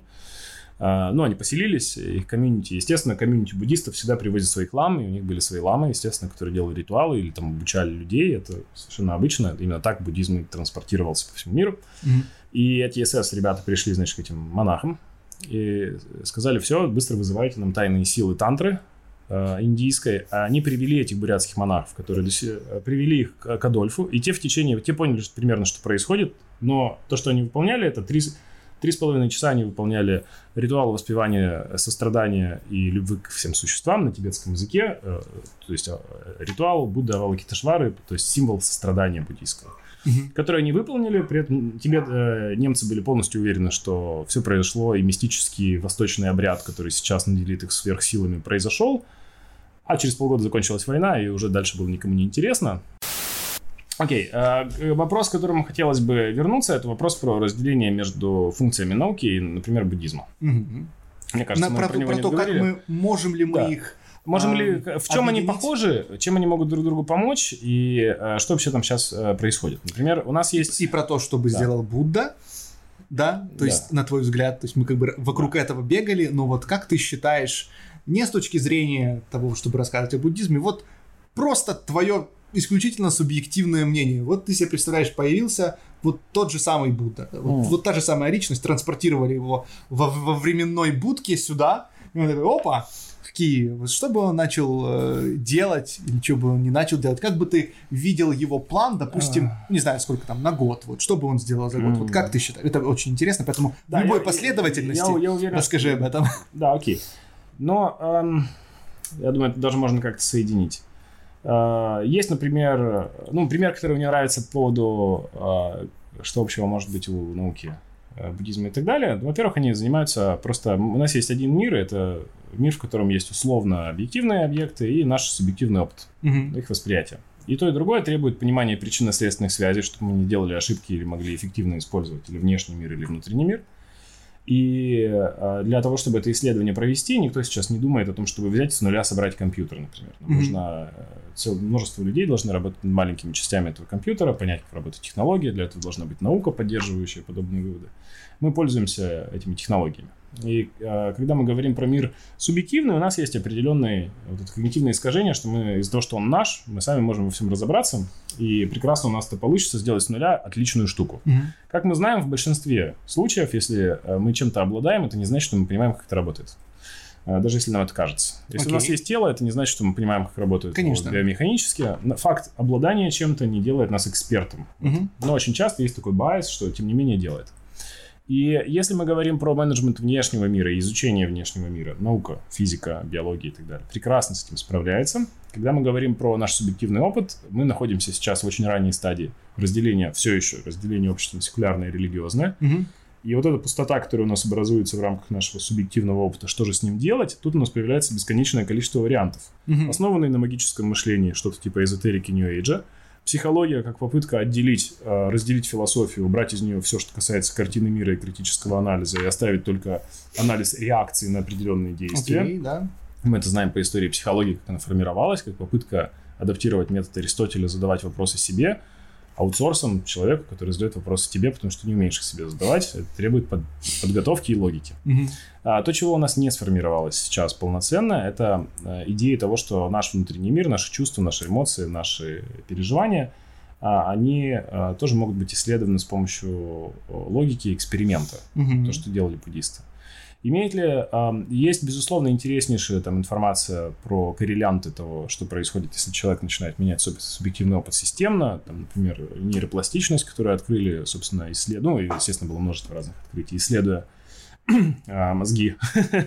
Мозги э, буддийских йогинов, которые Мгм. сидели там по 20-30 лет с утра до вечера занимались, и вот они обнаружили, что исследователи, что оказывается их э, сложность этих э, нейронных связей в 4 раза выше, чем у молодого человека на Западе. То Мгм. есть человек на Западе занимается однотипными, однотипной работой, однотипными взаимодействиями, не использует полностью весь потенциал ума.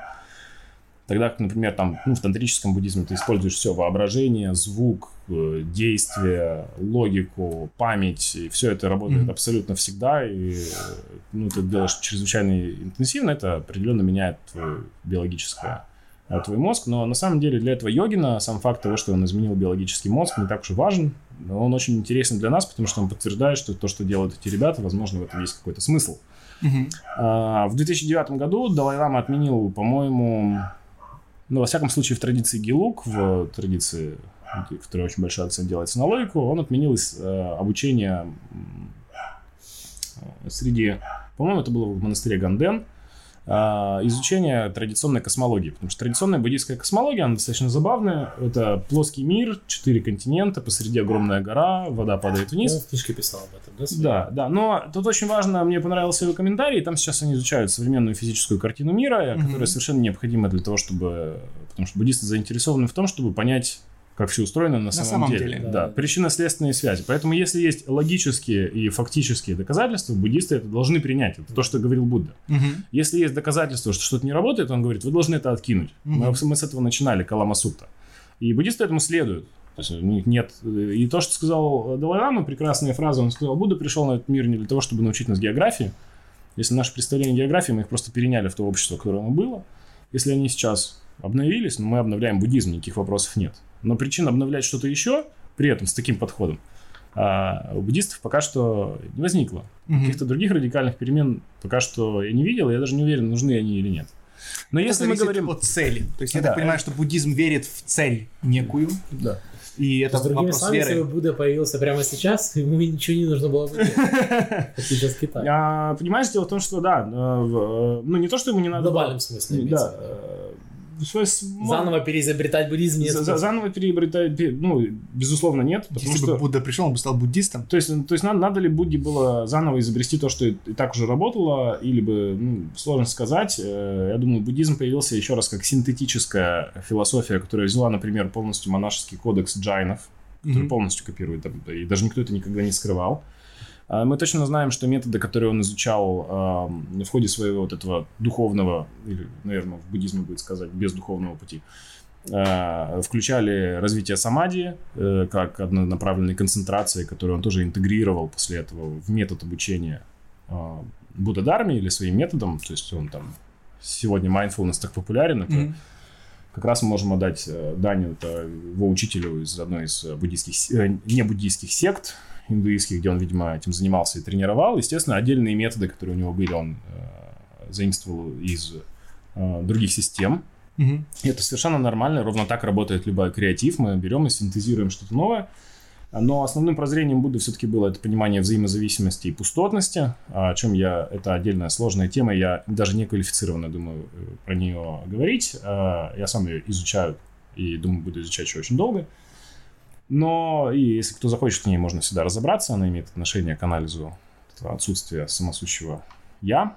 Э, И это, Мгм. по сути, на многих разных уровнях может быть понято. На уровне логическом, на уровне опыта. И, в общем, это одна большая, достаточно сложная тема. Это вопрос исследования сознания. Это вопрос исследования сознания, да. И если мы говорим про менеджмент этого сознания, менеджмент субъективного опыта в мире, в котором нас бомбардируют, например, маркетологи, в мире, в котором нас э, с- своими, своими рекламами, своими слоганами, э, э, где есть когнитивные искажения, которые эксплуатируются направо и налево, все еще не сформировалась четкой э, модели поведения вот этой менеджмента нашего ума, гигиена ума, Мгм. тренировка ума, что в нем вообще тренируемо, мы даже не знаем этого до конца. То есть у нас есть представление, например, о том, что мы, мы, мы разделяем субъективный э, опыт. Например, мы говорим, мы точно узнали не так давно, что можно тренировать память. Мгм. Если повторение тренирует память, один из аспектов ума, очень важный, память или счет, мы узнали, это можно тренировать. Но когда речь неожиданно заходит про другие э, ментальные э, объекты, Мгм. например, любовь. В нашей картине мира, в западной картине мира, на которую сильно повлиял романтизм э, и сильно повлияло представление о чуде, любовь должна возникать как некая чудесная штука, Магия. которая возникает Да. сама по себе вне причин следствий. И она возникает, потому что другой человек появился. Что, по сути, если мы начинаем про это думать, это очень странная идея, в которую мы верим, но эмоционально она настолько близка, она так сильно везде распространяется в рамках общества, в культуре. И для нас, когда ставится вместе с помощью логики тренировать мысли, процесс мышления, которые приведут к чувству э, любви, Мгм. Для многих людей на Западе это само по себе является кощунственным, когда ты об этом говоришь. Потому что в нашей картине мира э, мы ставим мысли, мысленный процесс отдельно, чувства отдельно. У многих людей в голове они не связаны. При этом на нашем же собственном опыте мы знаем, что мы можем подумать про эротическую сцену и возбудиться физически. Мгм. Мы знаем, что мы можем накрутить себя в состояние страха и сидеть в нем 3-4 часа. То есть мы, с одной стороны, на опыте вроде бы понимаем, что наши Двойные мысли... стандарты. М? Двойные Двойные стандарты, они стандарты, есть. да. И, но все, что касается каких-то качеств а добродетели и так далее, они якобы возвращаются сами по себе. Они это или божественный дар, или это талант, или еще что-то. У нас есть все эти странные слова, которые это выражают. И мы никогда не думаем, мы не так давно начали э, думать о том, что есть физическая тренировка, где можно системно применять определенный метод, и тело начинает меняться так, как нам нужно, потому что мы понимаем его причинно-следственную связь. Не сразу. Мгм. Но эта идея все еще очень нова на Западе. То есть расцвет фитнес-культуры произошел с появлением в Америке, считается, с появлением э, видеокассет Джейн Фонда в 81 году. Мгм. 81 год, ребят, ну Это это, недавно. это вообще недавно. То есть у нас идея того, что нужно было мыть руки, то есть физически, Да. появилась в 19 веке. Мы не знали, что их нужно мыть. Да, да. У нас не было концепции гигиены, Мгм. э, зубные щетки. Никто не чистил зубы, это было безумие. Ты был экстравагантный человек, если у тебя Мгм. была зубная щетка в Англии в начале 20 века. Если у тебя в 30-х спрашивали, ты бегал зачем-то, да, вот у тебя была пробежка, у тебя все смеялись, спрашивали, от кого ты бежишь. Мгм. Э, То есть даже концепция эргономики, которая есть в современной мебели, Да. э, частично используется а, а, мужчина, у которого серьезное же ожирение было, видимо, в Лондоне, который пьет виски, у него ну, сколиоз, под это вот было сделано там, стандарты эргономики. Даже что касается тела, сегодня у нас есть, мы все еще в очень раннем этапе. Но когда речь касается нашего ума, у нас два варианта. Или мы заново все изобретем, но тогда должен быть те люди внутри нашего общества, которые системно занимаются исследованием субъективного переживания и ставят там эксперименты Мгм. без химических средств, просто вот то, что у нас есть сейчас. Или же мы пробуем обратиться к тем э, традициям, которые, видимо, основываясь на логике на подобных же экспериментах, которые реплицировались в рамках одной традиции, у них есть определенные представления о том, каким образом эти причинно-следственные связи работают. Мы можем их, э, вот если мы, например, родились бы в средние века, у нас была бы возможность открыть новый континент. А, Но сегодня у нас есть возможность открыть новые причинно-следственные связи или переоткрыть те, которые были открыты культурами до нас. И я уверен, что там нас ждет сумасшедшее интересное открытие. Да, да, Потому согласен, что конечно.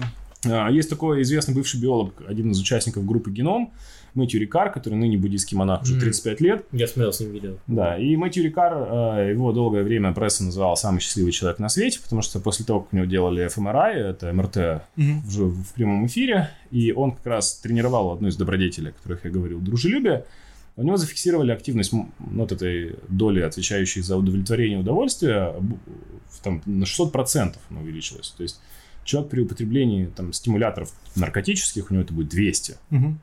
Но ему понадобилось на это минуту, чтобы его включить. То есть у них есть непосред... То есть э, у нас есть подтверждения научные о том, что Мгм. определенная манипуляция, определенная, пони- которая исходит с понимания причинно-следственной связи, может радикально изменить Да, состояние да. ума человека. Большего внимания. И э, когда мы говорим про буддизм, мы говорим про набор огромного количества наблюдений, которые мы можем проверить. Нам не нужно их принимать на веру, и нам не нужно их полностью отрицать. Нам нужно проверить, Проверить. с помощью логики, Да. после этого поставить эксперимент на себе, сказать, окей, я попробую это поделать какое-то время, и посмотрим, что со мной будет. Я думаю, что ведь не только на себе, правда? И на других тоже. Да, Прекрасно, да, да. давайте это будем делать. важно. Но самое важное вначале на себе. Потому что если мы начинаем... э, у нас может быть два подхода к буддизму. Можем исследовать его как ученые. Э, как ученые, например, исследующие буддийские состояния ума, сами никогда их не Я развивают. понимаю, имею в виду, что важно и то, и другое. Да, важно и есть, то, и другое. Да, да, я И сейчас у Потому нас, что субъективно можно прийти к какому угодно опыту. э, ну, не к какому угодно можно прийти, но Но практика показывает, что к какому угодно. Порой. Если я имею в виду, если ты практикуешь без какого-либо учителя или чего-либо еще, поэтому важно. Нам очень легко, заблудиться. Нам нужно оставлять критический взгляд, естественно. И э, я думаю, вот там те активности, которые делает текущий Далай-Лама, э, надеюсь, он с нами подольше останется, он уже очень старенький. Э, Один из его первых западных учеников, это был Франциско Варелла, который недавно праздновали 30 лет своего момента смерти. Он был известный физик во всем мире, э, занимающийся как раз исследованиями в сфере квантовой э, неопределенности, по-моему. Мгм, мгм. Да, и также он был очень активно практикующий буддист. То есть, и причем не вот такой лайтовый, а прям очень серьезно, ну, Здорово. это прям очень серьезный товарищ. И он же стал одним из основателей конференции Mind and Life. Э, И идея состояла в том, чтобы взять Далай-Ламу как э, Нобелевского премии, ну, который человек, обладающего Нобелевской премией мира, и э, провести диалог между ним и другими Нобелевскими лауреатами, там, например, физики, Мгм. биологии и так далее, чтобы они обменялись каким-то опытом. Это называли, назвали конференцией Mind and Life, она уже проходила более 30 раз, она проходит каждый год там, с 90-го года.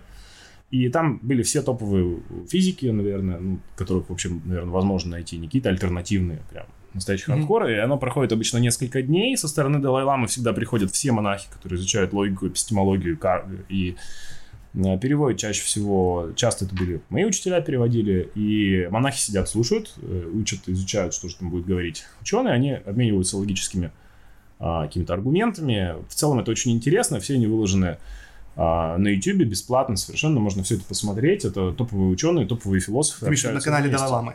Да, да, да. Вот Mind and Life вы ведете, скорее всего, это будет. То есть вот начало этого диалога, задача его в том, чтобы мы, с одной стороны, тибетцы... Я вообще лично считаю, что, например, тибетская а, культура, да и вообще азиатская культура, а тибетская особенно, ам, так как в 59 году Китай захватил Тибет, ну, якобы говорят, что это была его территория всегда, ну, естественно, это был военный захват, а Главная проблема состоит у нас, она очень странная, ну, достаточно странная. Ам, Тибет всегда был закрытой культурой, э, где сформировался свой уникальный подход к буддизму, естественно. И они слишком много сделали очень огромный акцент на развитии вот этой культуры субъективного, Мгм. обращения с умом, культуры ума. Да, и умение передать это, что чрезвычайно важно, потому что ты можешь научиться делать что-то с умом, но не можешь никому объяснить системно. Да, да. Ценность буддизма состоит в том, что в буддизме задокументировано все. Так же, как у программиста хорошего задокументирован Мгм. код, когда ты открываешь... Ну, типа, что надо делать, чтобы достичь таких же? Да, это очень бу- хорошая... бу- бу- буквально центральный текст любой тибетской традиции это ламрим. Поэтапная инструкция к достижению просветления. Ты ее открываешь, и там поэтапно пункт 1.1.1.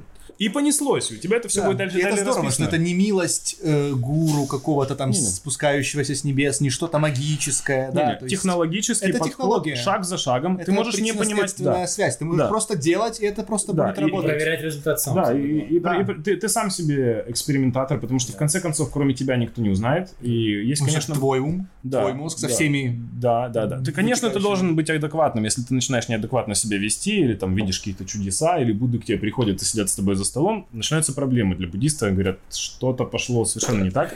Там Этого читай не было. сносочку в пункте 1 и 2, ты, видимо, Да, сделал да, да. что-то неправильно. Да, там есть, есть нюансики. Э, Но, с другой стороны, на Западе произошла совершенно другая история, где было слишком много акцента к объективной реальности, слишком много акцента на том, что происходит вовне, и это привело к тому, что часть людей, кто начал пользоваться, может быть, эксплуатировать а, технологии и научные открытия, которые не успели э, культурно поработать над собственным умом, Мгм. а, это, естественно, привело к эксплуатации подобных знаний. Поэтому, с одной стороны, мне кажется, на Западе был и ну, очень эффективный, но, тем не менее, несбалансированный подход. Только объективное, Да, да, ничего конечно. субъективного. Тогда Да. как, например, в Тибете и в некоторых азиатских странах был только субъективное. Никакой Ничего. геополитики, никаких Да, да, технологий. Это И тоже то, ошибка. и то, и другое является стильным перекосом. Да. Вот то, что мы находимся сейчас, возможно, нам повезет, у нас произойдет небольшое чудо, ну, без магии, но тем не менее чудо, когда мы сможем забрать, но для этого нам нужно проявить от, открыть ум, а, провести экспериментально, проверить, работают или нет эти выкладки да, этих Мгм. ребят. То, что не работает, выбросить, оставить то, что работает. Но им точно так же нужно перенимать. И азиаты это уже делают. То есть азиаты перенимают технологии, они строят дороги и машины. Но мы со своей стороны, как жители Запада, нам нужно пробовать э, самостоятельно. Если у нас появляются соратники, с которыми мы это можем сделать, прекрасно.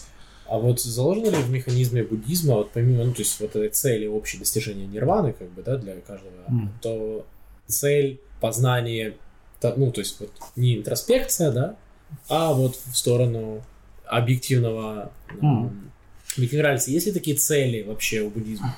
Но я думаю, во всяком случае, Будда никогда эту как цель э, не э, постулировал. Эм, э, Во-первых, не было никогда инструментов, надо понимать, что не было же инструментов познания подобного. Э, В буддизме делался больше акцент даже не столько на интроспекции а, или экстроспекции, а на взращивание правильной мотивации, потому что исходя из этой мотивации, в зависимости от контекста, в котором ты находишься, ты уже начинаешь наилучшим образом работать. То есть с буддийской точки зрения, если ты инженер, и ты начал заниматься дармой тренировать ум, твоя задача быть лучшим инженером. В данном случае наилучшим образом применять свое умение для того, чтобы помогать себе и другим. То есть ты должен хорошо работать. Идея того, что буддисты просто ничего не делают, сидят там, ковыряются в носу, да, абсолютно да. безумная. Но А, есть. Это устойчивая, устойчивый стереотип. Потому что это хиппи. То есть это вся история с тем, Мгм. что это отождествляется с хиппи. Для обычного человека Запада хиппи, кришнаиты, все эти с Востока, это все одно и то же. То есть ты скажешь кому-то человеку из Украины, что это то же самое, что вы как русские, то все, конец. Сразу же будет у тебя большин... ряд людей начнет тебя хватать за глотку.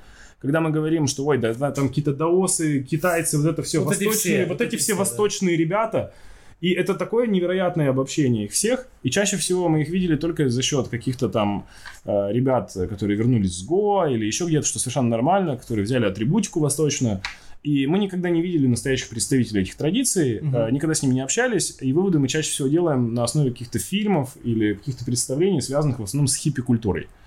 Э, Когда мы непосредственно смотрим на самих э, представителей традиции, мы видим совершенно другую историю. Мгм. Это много тяжелый, это тяжелый труд с утра до вечера сидеть и находиться с собой. Если кто-то не верит, вы можете сесть в комнате, выключить все девайсы, не читать и просидеть там три часа, вот просто не делая ничего, и посмотрите, что будет с умом происходить. Это же кошмар. Если вам все получается, то очень хорошо, но у большинства людей статистически не получается. Мгм. То есть у одного процента получается. Да, да. А какой смысл в том, чтобы три часа сидеть с собой? Ну, я думаю, что в целом Это не в смысле, видимо, дело. Ну, это как, знаешь, это ты... один из признаков э, здоровья психики. Да, да, типа того. То есть в тот момент, когда у тебя... э, Я думаю, что если человек... Есть классный пример, может быть, мы... э, Который вообще пришел из ветери- ветеринарии.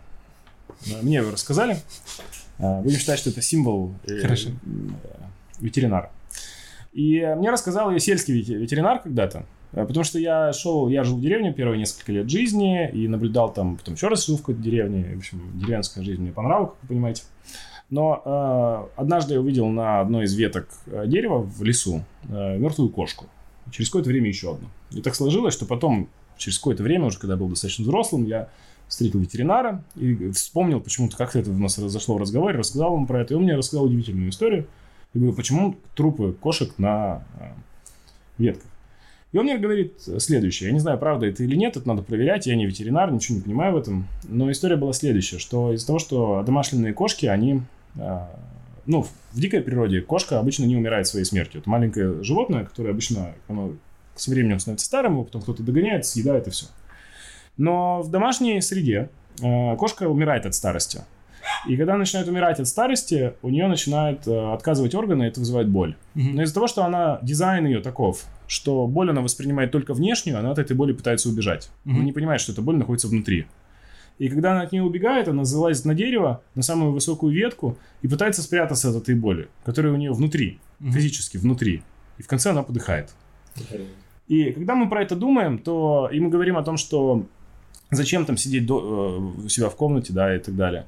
Нам нужно понять, что часть наших действий может быть мотивирована неврозом, когда мы просто не можем оставаться с собой, и тогда наши действия будут суетливые, никогда не будут приводить ни к каким результатам, и эта боль будет только нарастать, потому что игнорирование боли, если мы сломали ногу и сделали вид, что ее не сломали, она от этого не заживает, она от Мгм. этого становится более сломанной. И если мы, нам с собой плохо, это признак того, что э, то, как мы общаемся с собой, та культура ума, которая у нас есть, она недостаточна. То есть, если у нас начинает что-то болеть внутри, да, нам плохо с собой, нам эти мысли не нравятся, и мы хотим от них убежать или пытаемся Мгм. их подавить, Мгм. А если мы их будем игнорировать, то со временем они приведут к какой-то девиации, а наши действия будут просто обусловлены мотивацией, лишь бы не быть с собой. И это очень болезненное состояние. Это есть то, что Буд- Будда назвал духа. Мгм. Это одно из Страдания. да, дукха дословно значит, там, перевел это как страдание, дословно значит плохое пространство. То пространство, в котором плохо. А счастье называется сукха. То пространство, в котором хорошо. Мгм. И вот если у нас внутри пространство, в котором нам плохо, или в котором у нас постоянная суета, постоянная боль, постоянный гнев или еще что-то, но в целом нам будет плохо везде. Потому что это как взять компьютер с вирусом, да, и этот, вместо того, чтобы поставить антивирус, мы этот компьютер начинаем... Другой пере- стол перед на другой стол, отвезли на Бали, а, де- одели по-другому, Да. посадили его в автомобиль.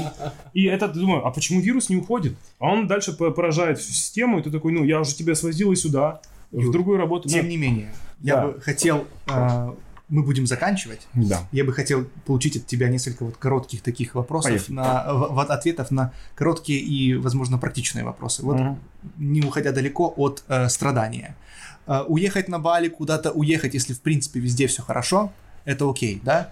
Э, ты говорил про эм, особую атмосферу э, и особый уклад жизни в некоторых государствах э, Мгм. рядышком с индийским субконтинентом. Эм, там все-таки была другая история, там есть Да. огромный гималайский хребет. Да, да, Они, в принципе, да, то есть европейская история не такая безоблачная, скажем так. А, Да, да. Она другая, да, Да, да. скажем так. Она другая, и э, нельзя исключать, ну, мы не можем исключать тот фактор, что, безусловно, какие-то исторические моменты, войны, конфликты, Да, они конечно. влияли на людей. И э, я упоминал о движении Мартина Лютера за э, права, Мартина Лютера Кинга за права чернокожих. И э, касательно буддизма и каких-то внешних, касательно субъективного опыта, работы с субъективным, субъективным опытом тренировки ума, все понятно. Но у нас, э, частью нашей жизни, есть некоторые и внешние действия в том числе, да, Мгм. то есть есть страдания, причиняемые другим живым существам, другими живыми существами, к Мгм. примеру, людьми, другим людям. Мгм. Есть концепция, э, не знаю, как на нее смотреть в буддизме, как э, концепция зла и концепция несправедливости. Не те спорные, да, которые мы Мгм. можем о них долго рассуждать, а, допустим, ну вот, к примеру, как э, Гитлер, да, о котором мы сегодня упоминали. И эм, важно, э, мне, и, по крайней мере, крайне любопытно, как э, ты это видишь. Э, возможно, ты сам об этом задумывался, потому что в моем исследовании многих индийских Мгм. учений это вызывало некоторый тупик для меня лично, Мгм. потому что я получал очень странные ответы.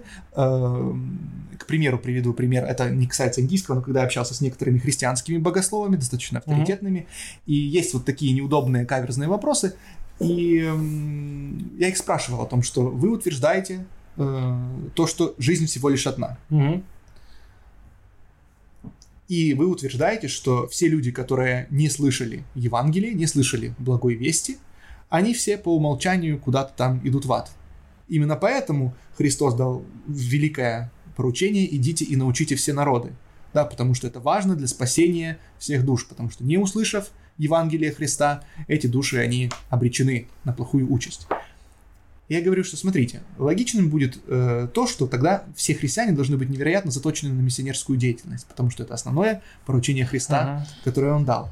Если же нет, куда, что происходит с этими людьми? С людьми, которые верят в Бога в других религиях. И, ну, ты понимаешь, да? Про Я ну, не проблематику, понимаю которую- твой вопрос. который я перед ним обрисовал.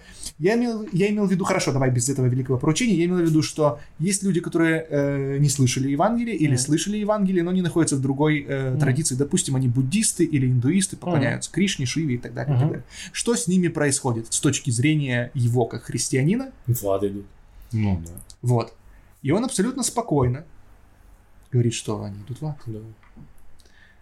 При этом он э, не- особо не парится о том, чтобы идти. В таком случае, если бы он верил, что они идут в ад, а Христос ему говорил, иди и научи все народы, то это означает, что нужно идти поднимать свою жопу абсолютно каждому христианину и идти Ну, Проповедовать там- цепочку выстраиваешь, э, скажем, как будто бы она супер очевидная. То есть ты берешь одно Она из поручений Христа, Это не одно, это основное. Оно, оно поэтому ты его и называют великим поручением. Нет, это не да. я так воспринимаю. Ну, это так и есть.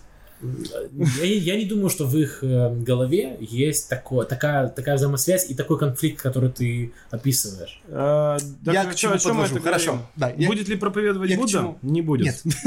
Я к чему подвожу? А Какие э, в практичном мире, в практичных действиях, допустим, возьмем политику, буддист, человек буддист и его э, действия в политике, к примеру, Ага. да, очень часто различные духовные философские школы говорят, мы подальше, подальше от этого, это все очень грязно. Вот э, как ты считаешь, Ну, есть и- зло в мире? Вот у нас есть Гитлер, что будет делать буддист? Он будет сидеть и все все-таки продолжать работать со своим субъективным и продолжать э, любить Видишь, э, продолжать любить да, Да, других и все тому подобное, или он предпримет какие-то э, другие действия, которые будут настроены на в той или иной мере устранение личности или фактора, который совершает насилие над другими. Да, ну- Ты понимаешь, да, проблему, которую...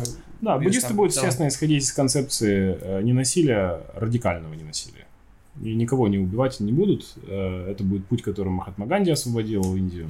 И это будет тот же самый путь, который будет принимать буддист. В большинстве случаев, 90-99,9% э, буддист скажет, что применение насилия для освобождения и уничтожения зла будет всегда э, превратиться само в насилие. Мы Хорошо, это видим если прекрасно. не- если это насилие- ровно произошло вместе с буддистами на Бирме сейчас Мгм. которые в какой-то момент, я, я подозреваю, что они уже не имеют никакого отношения, естественно, к буддисту, где сформировалась террористическая организация, которая вначале должна была освобождать всех бедных, и уже через пару лет у них раздали автоматы, и они уже свой талибан буддийский Классика. там сделали, потому что это происходит в истории абсолютно всегда. Мы об этом не знаем, потому что у нас нет традиции передачи фактических знаний о подобном, потому что чаще всего это были там, военные провокации. Мгм.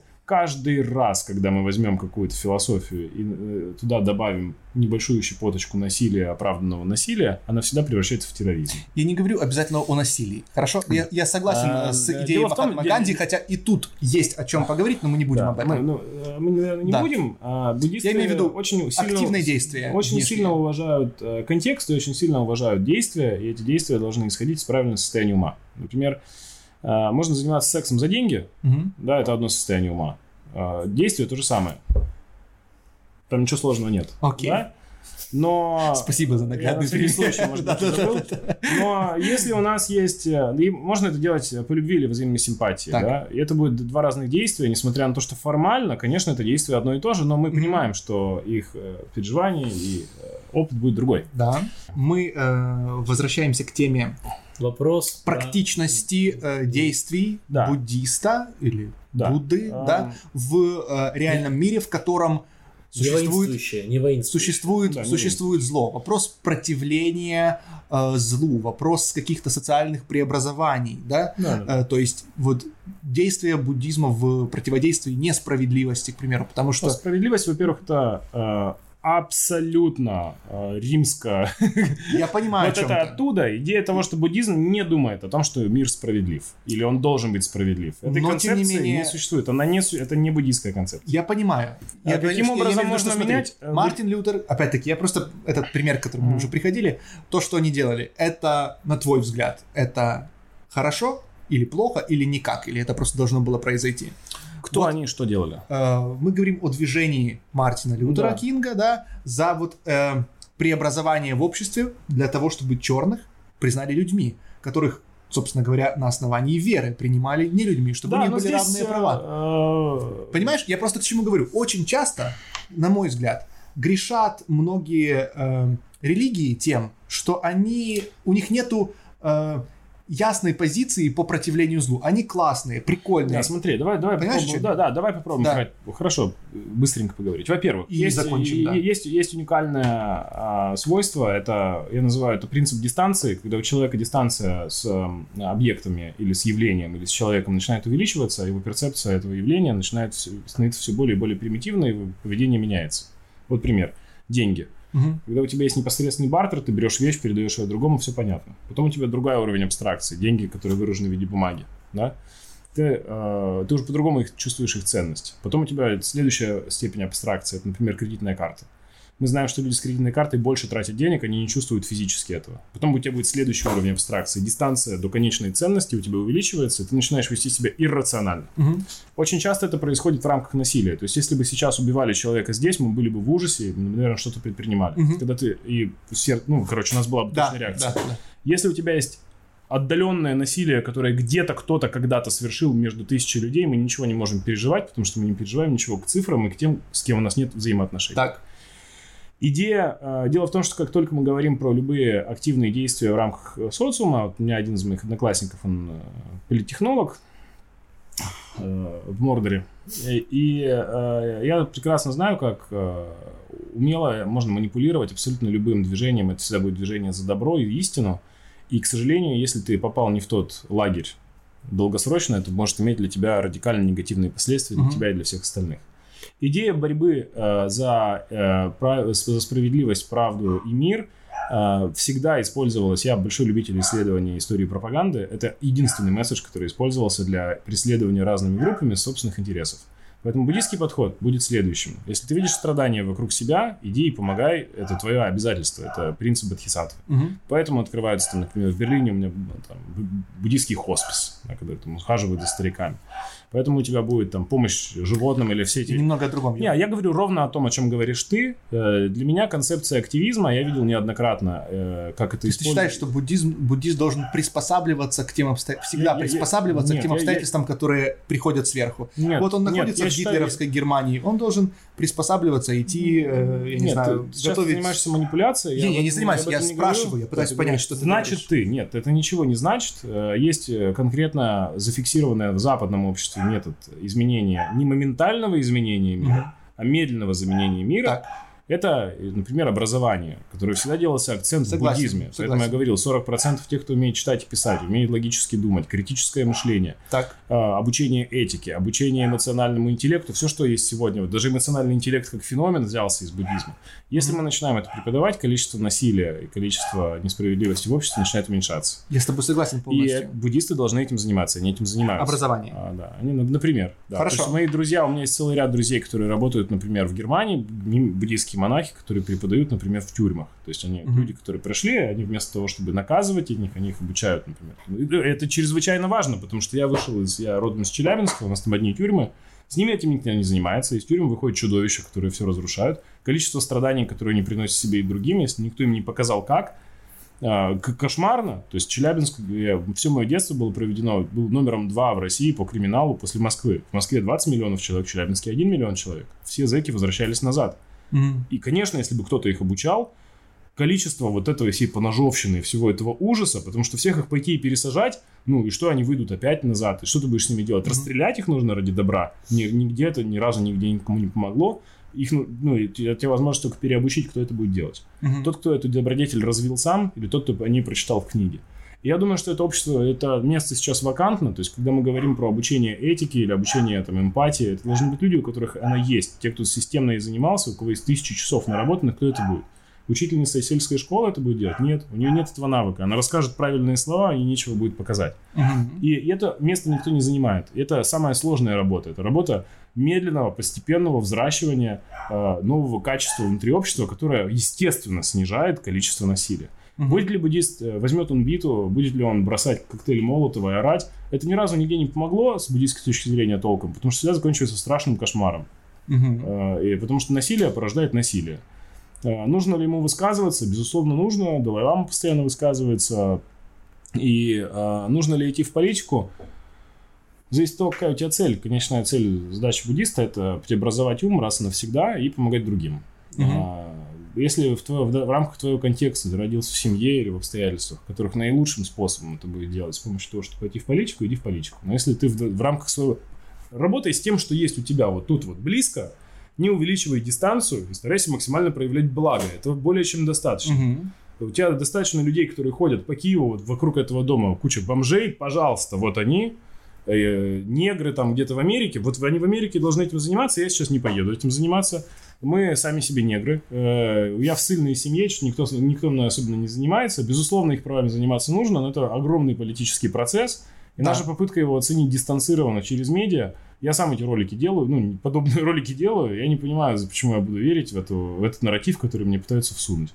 А, безусловно, у них были свои проблемы, и у нас есть свои проблемы, и нам нужно их решать Это здесь. просто как один из примеров, Да, да, которые, да, популярны. И э, у нас, на- наши проблемы, они другие. И э, если мы начнем брать ответственность, во-первых, даже за проблемы со своей жизнью, к сожалению, у многих бывает любителей духовности желание не брать ответственность даже за свое финансовое положение, за свое социальное положение. Это совершенно... Если буддизм есть э, хорошая наверное, характеристика, это умение брать ответственность. Вначале за Мгм. себя, а потом за других. Тех, которых ты видишь вокруг. Не за мистических других, не за абстрактных других в другой стране, в другом континенте.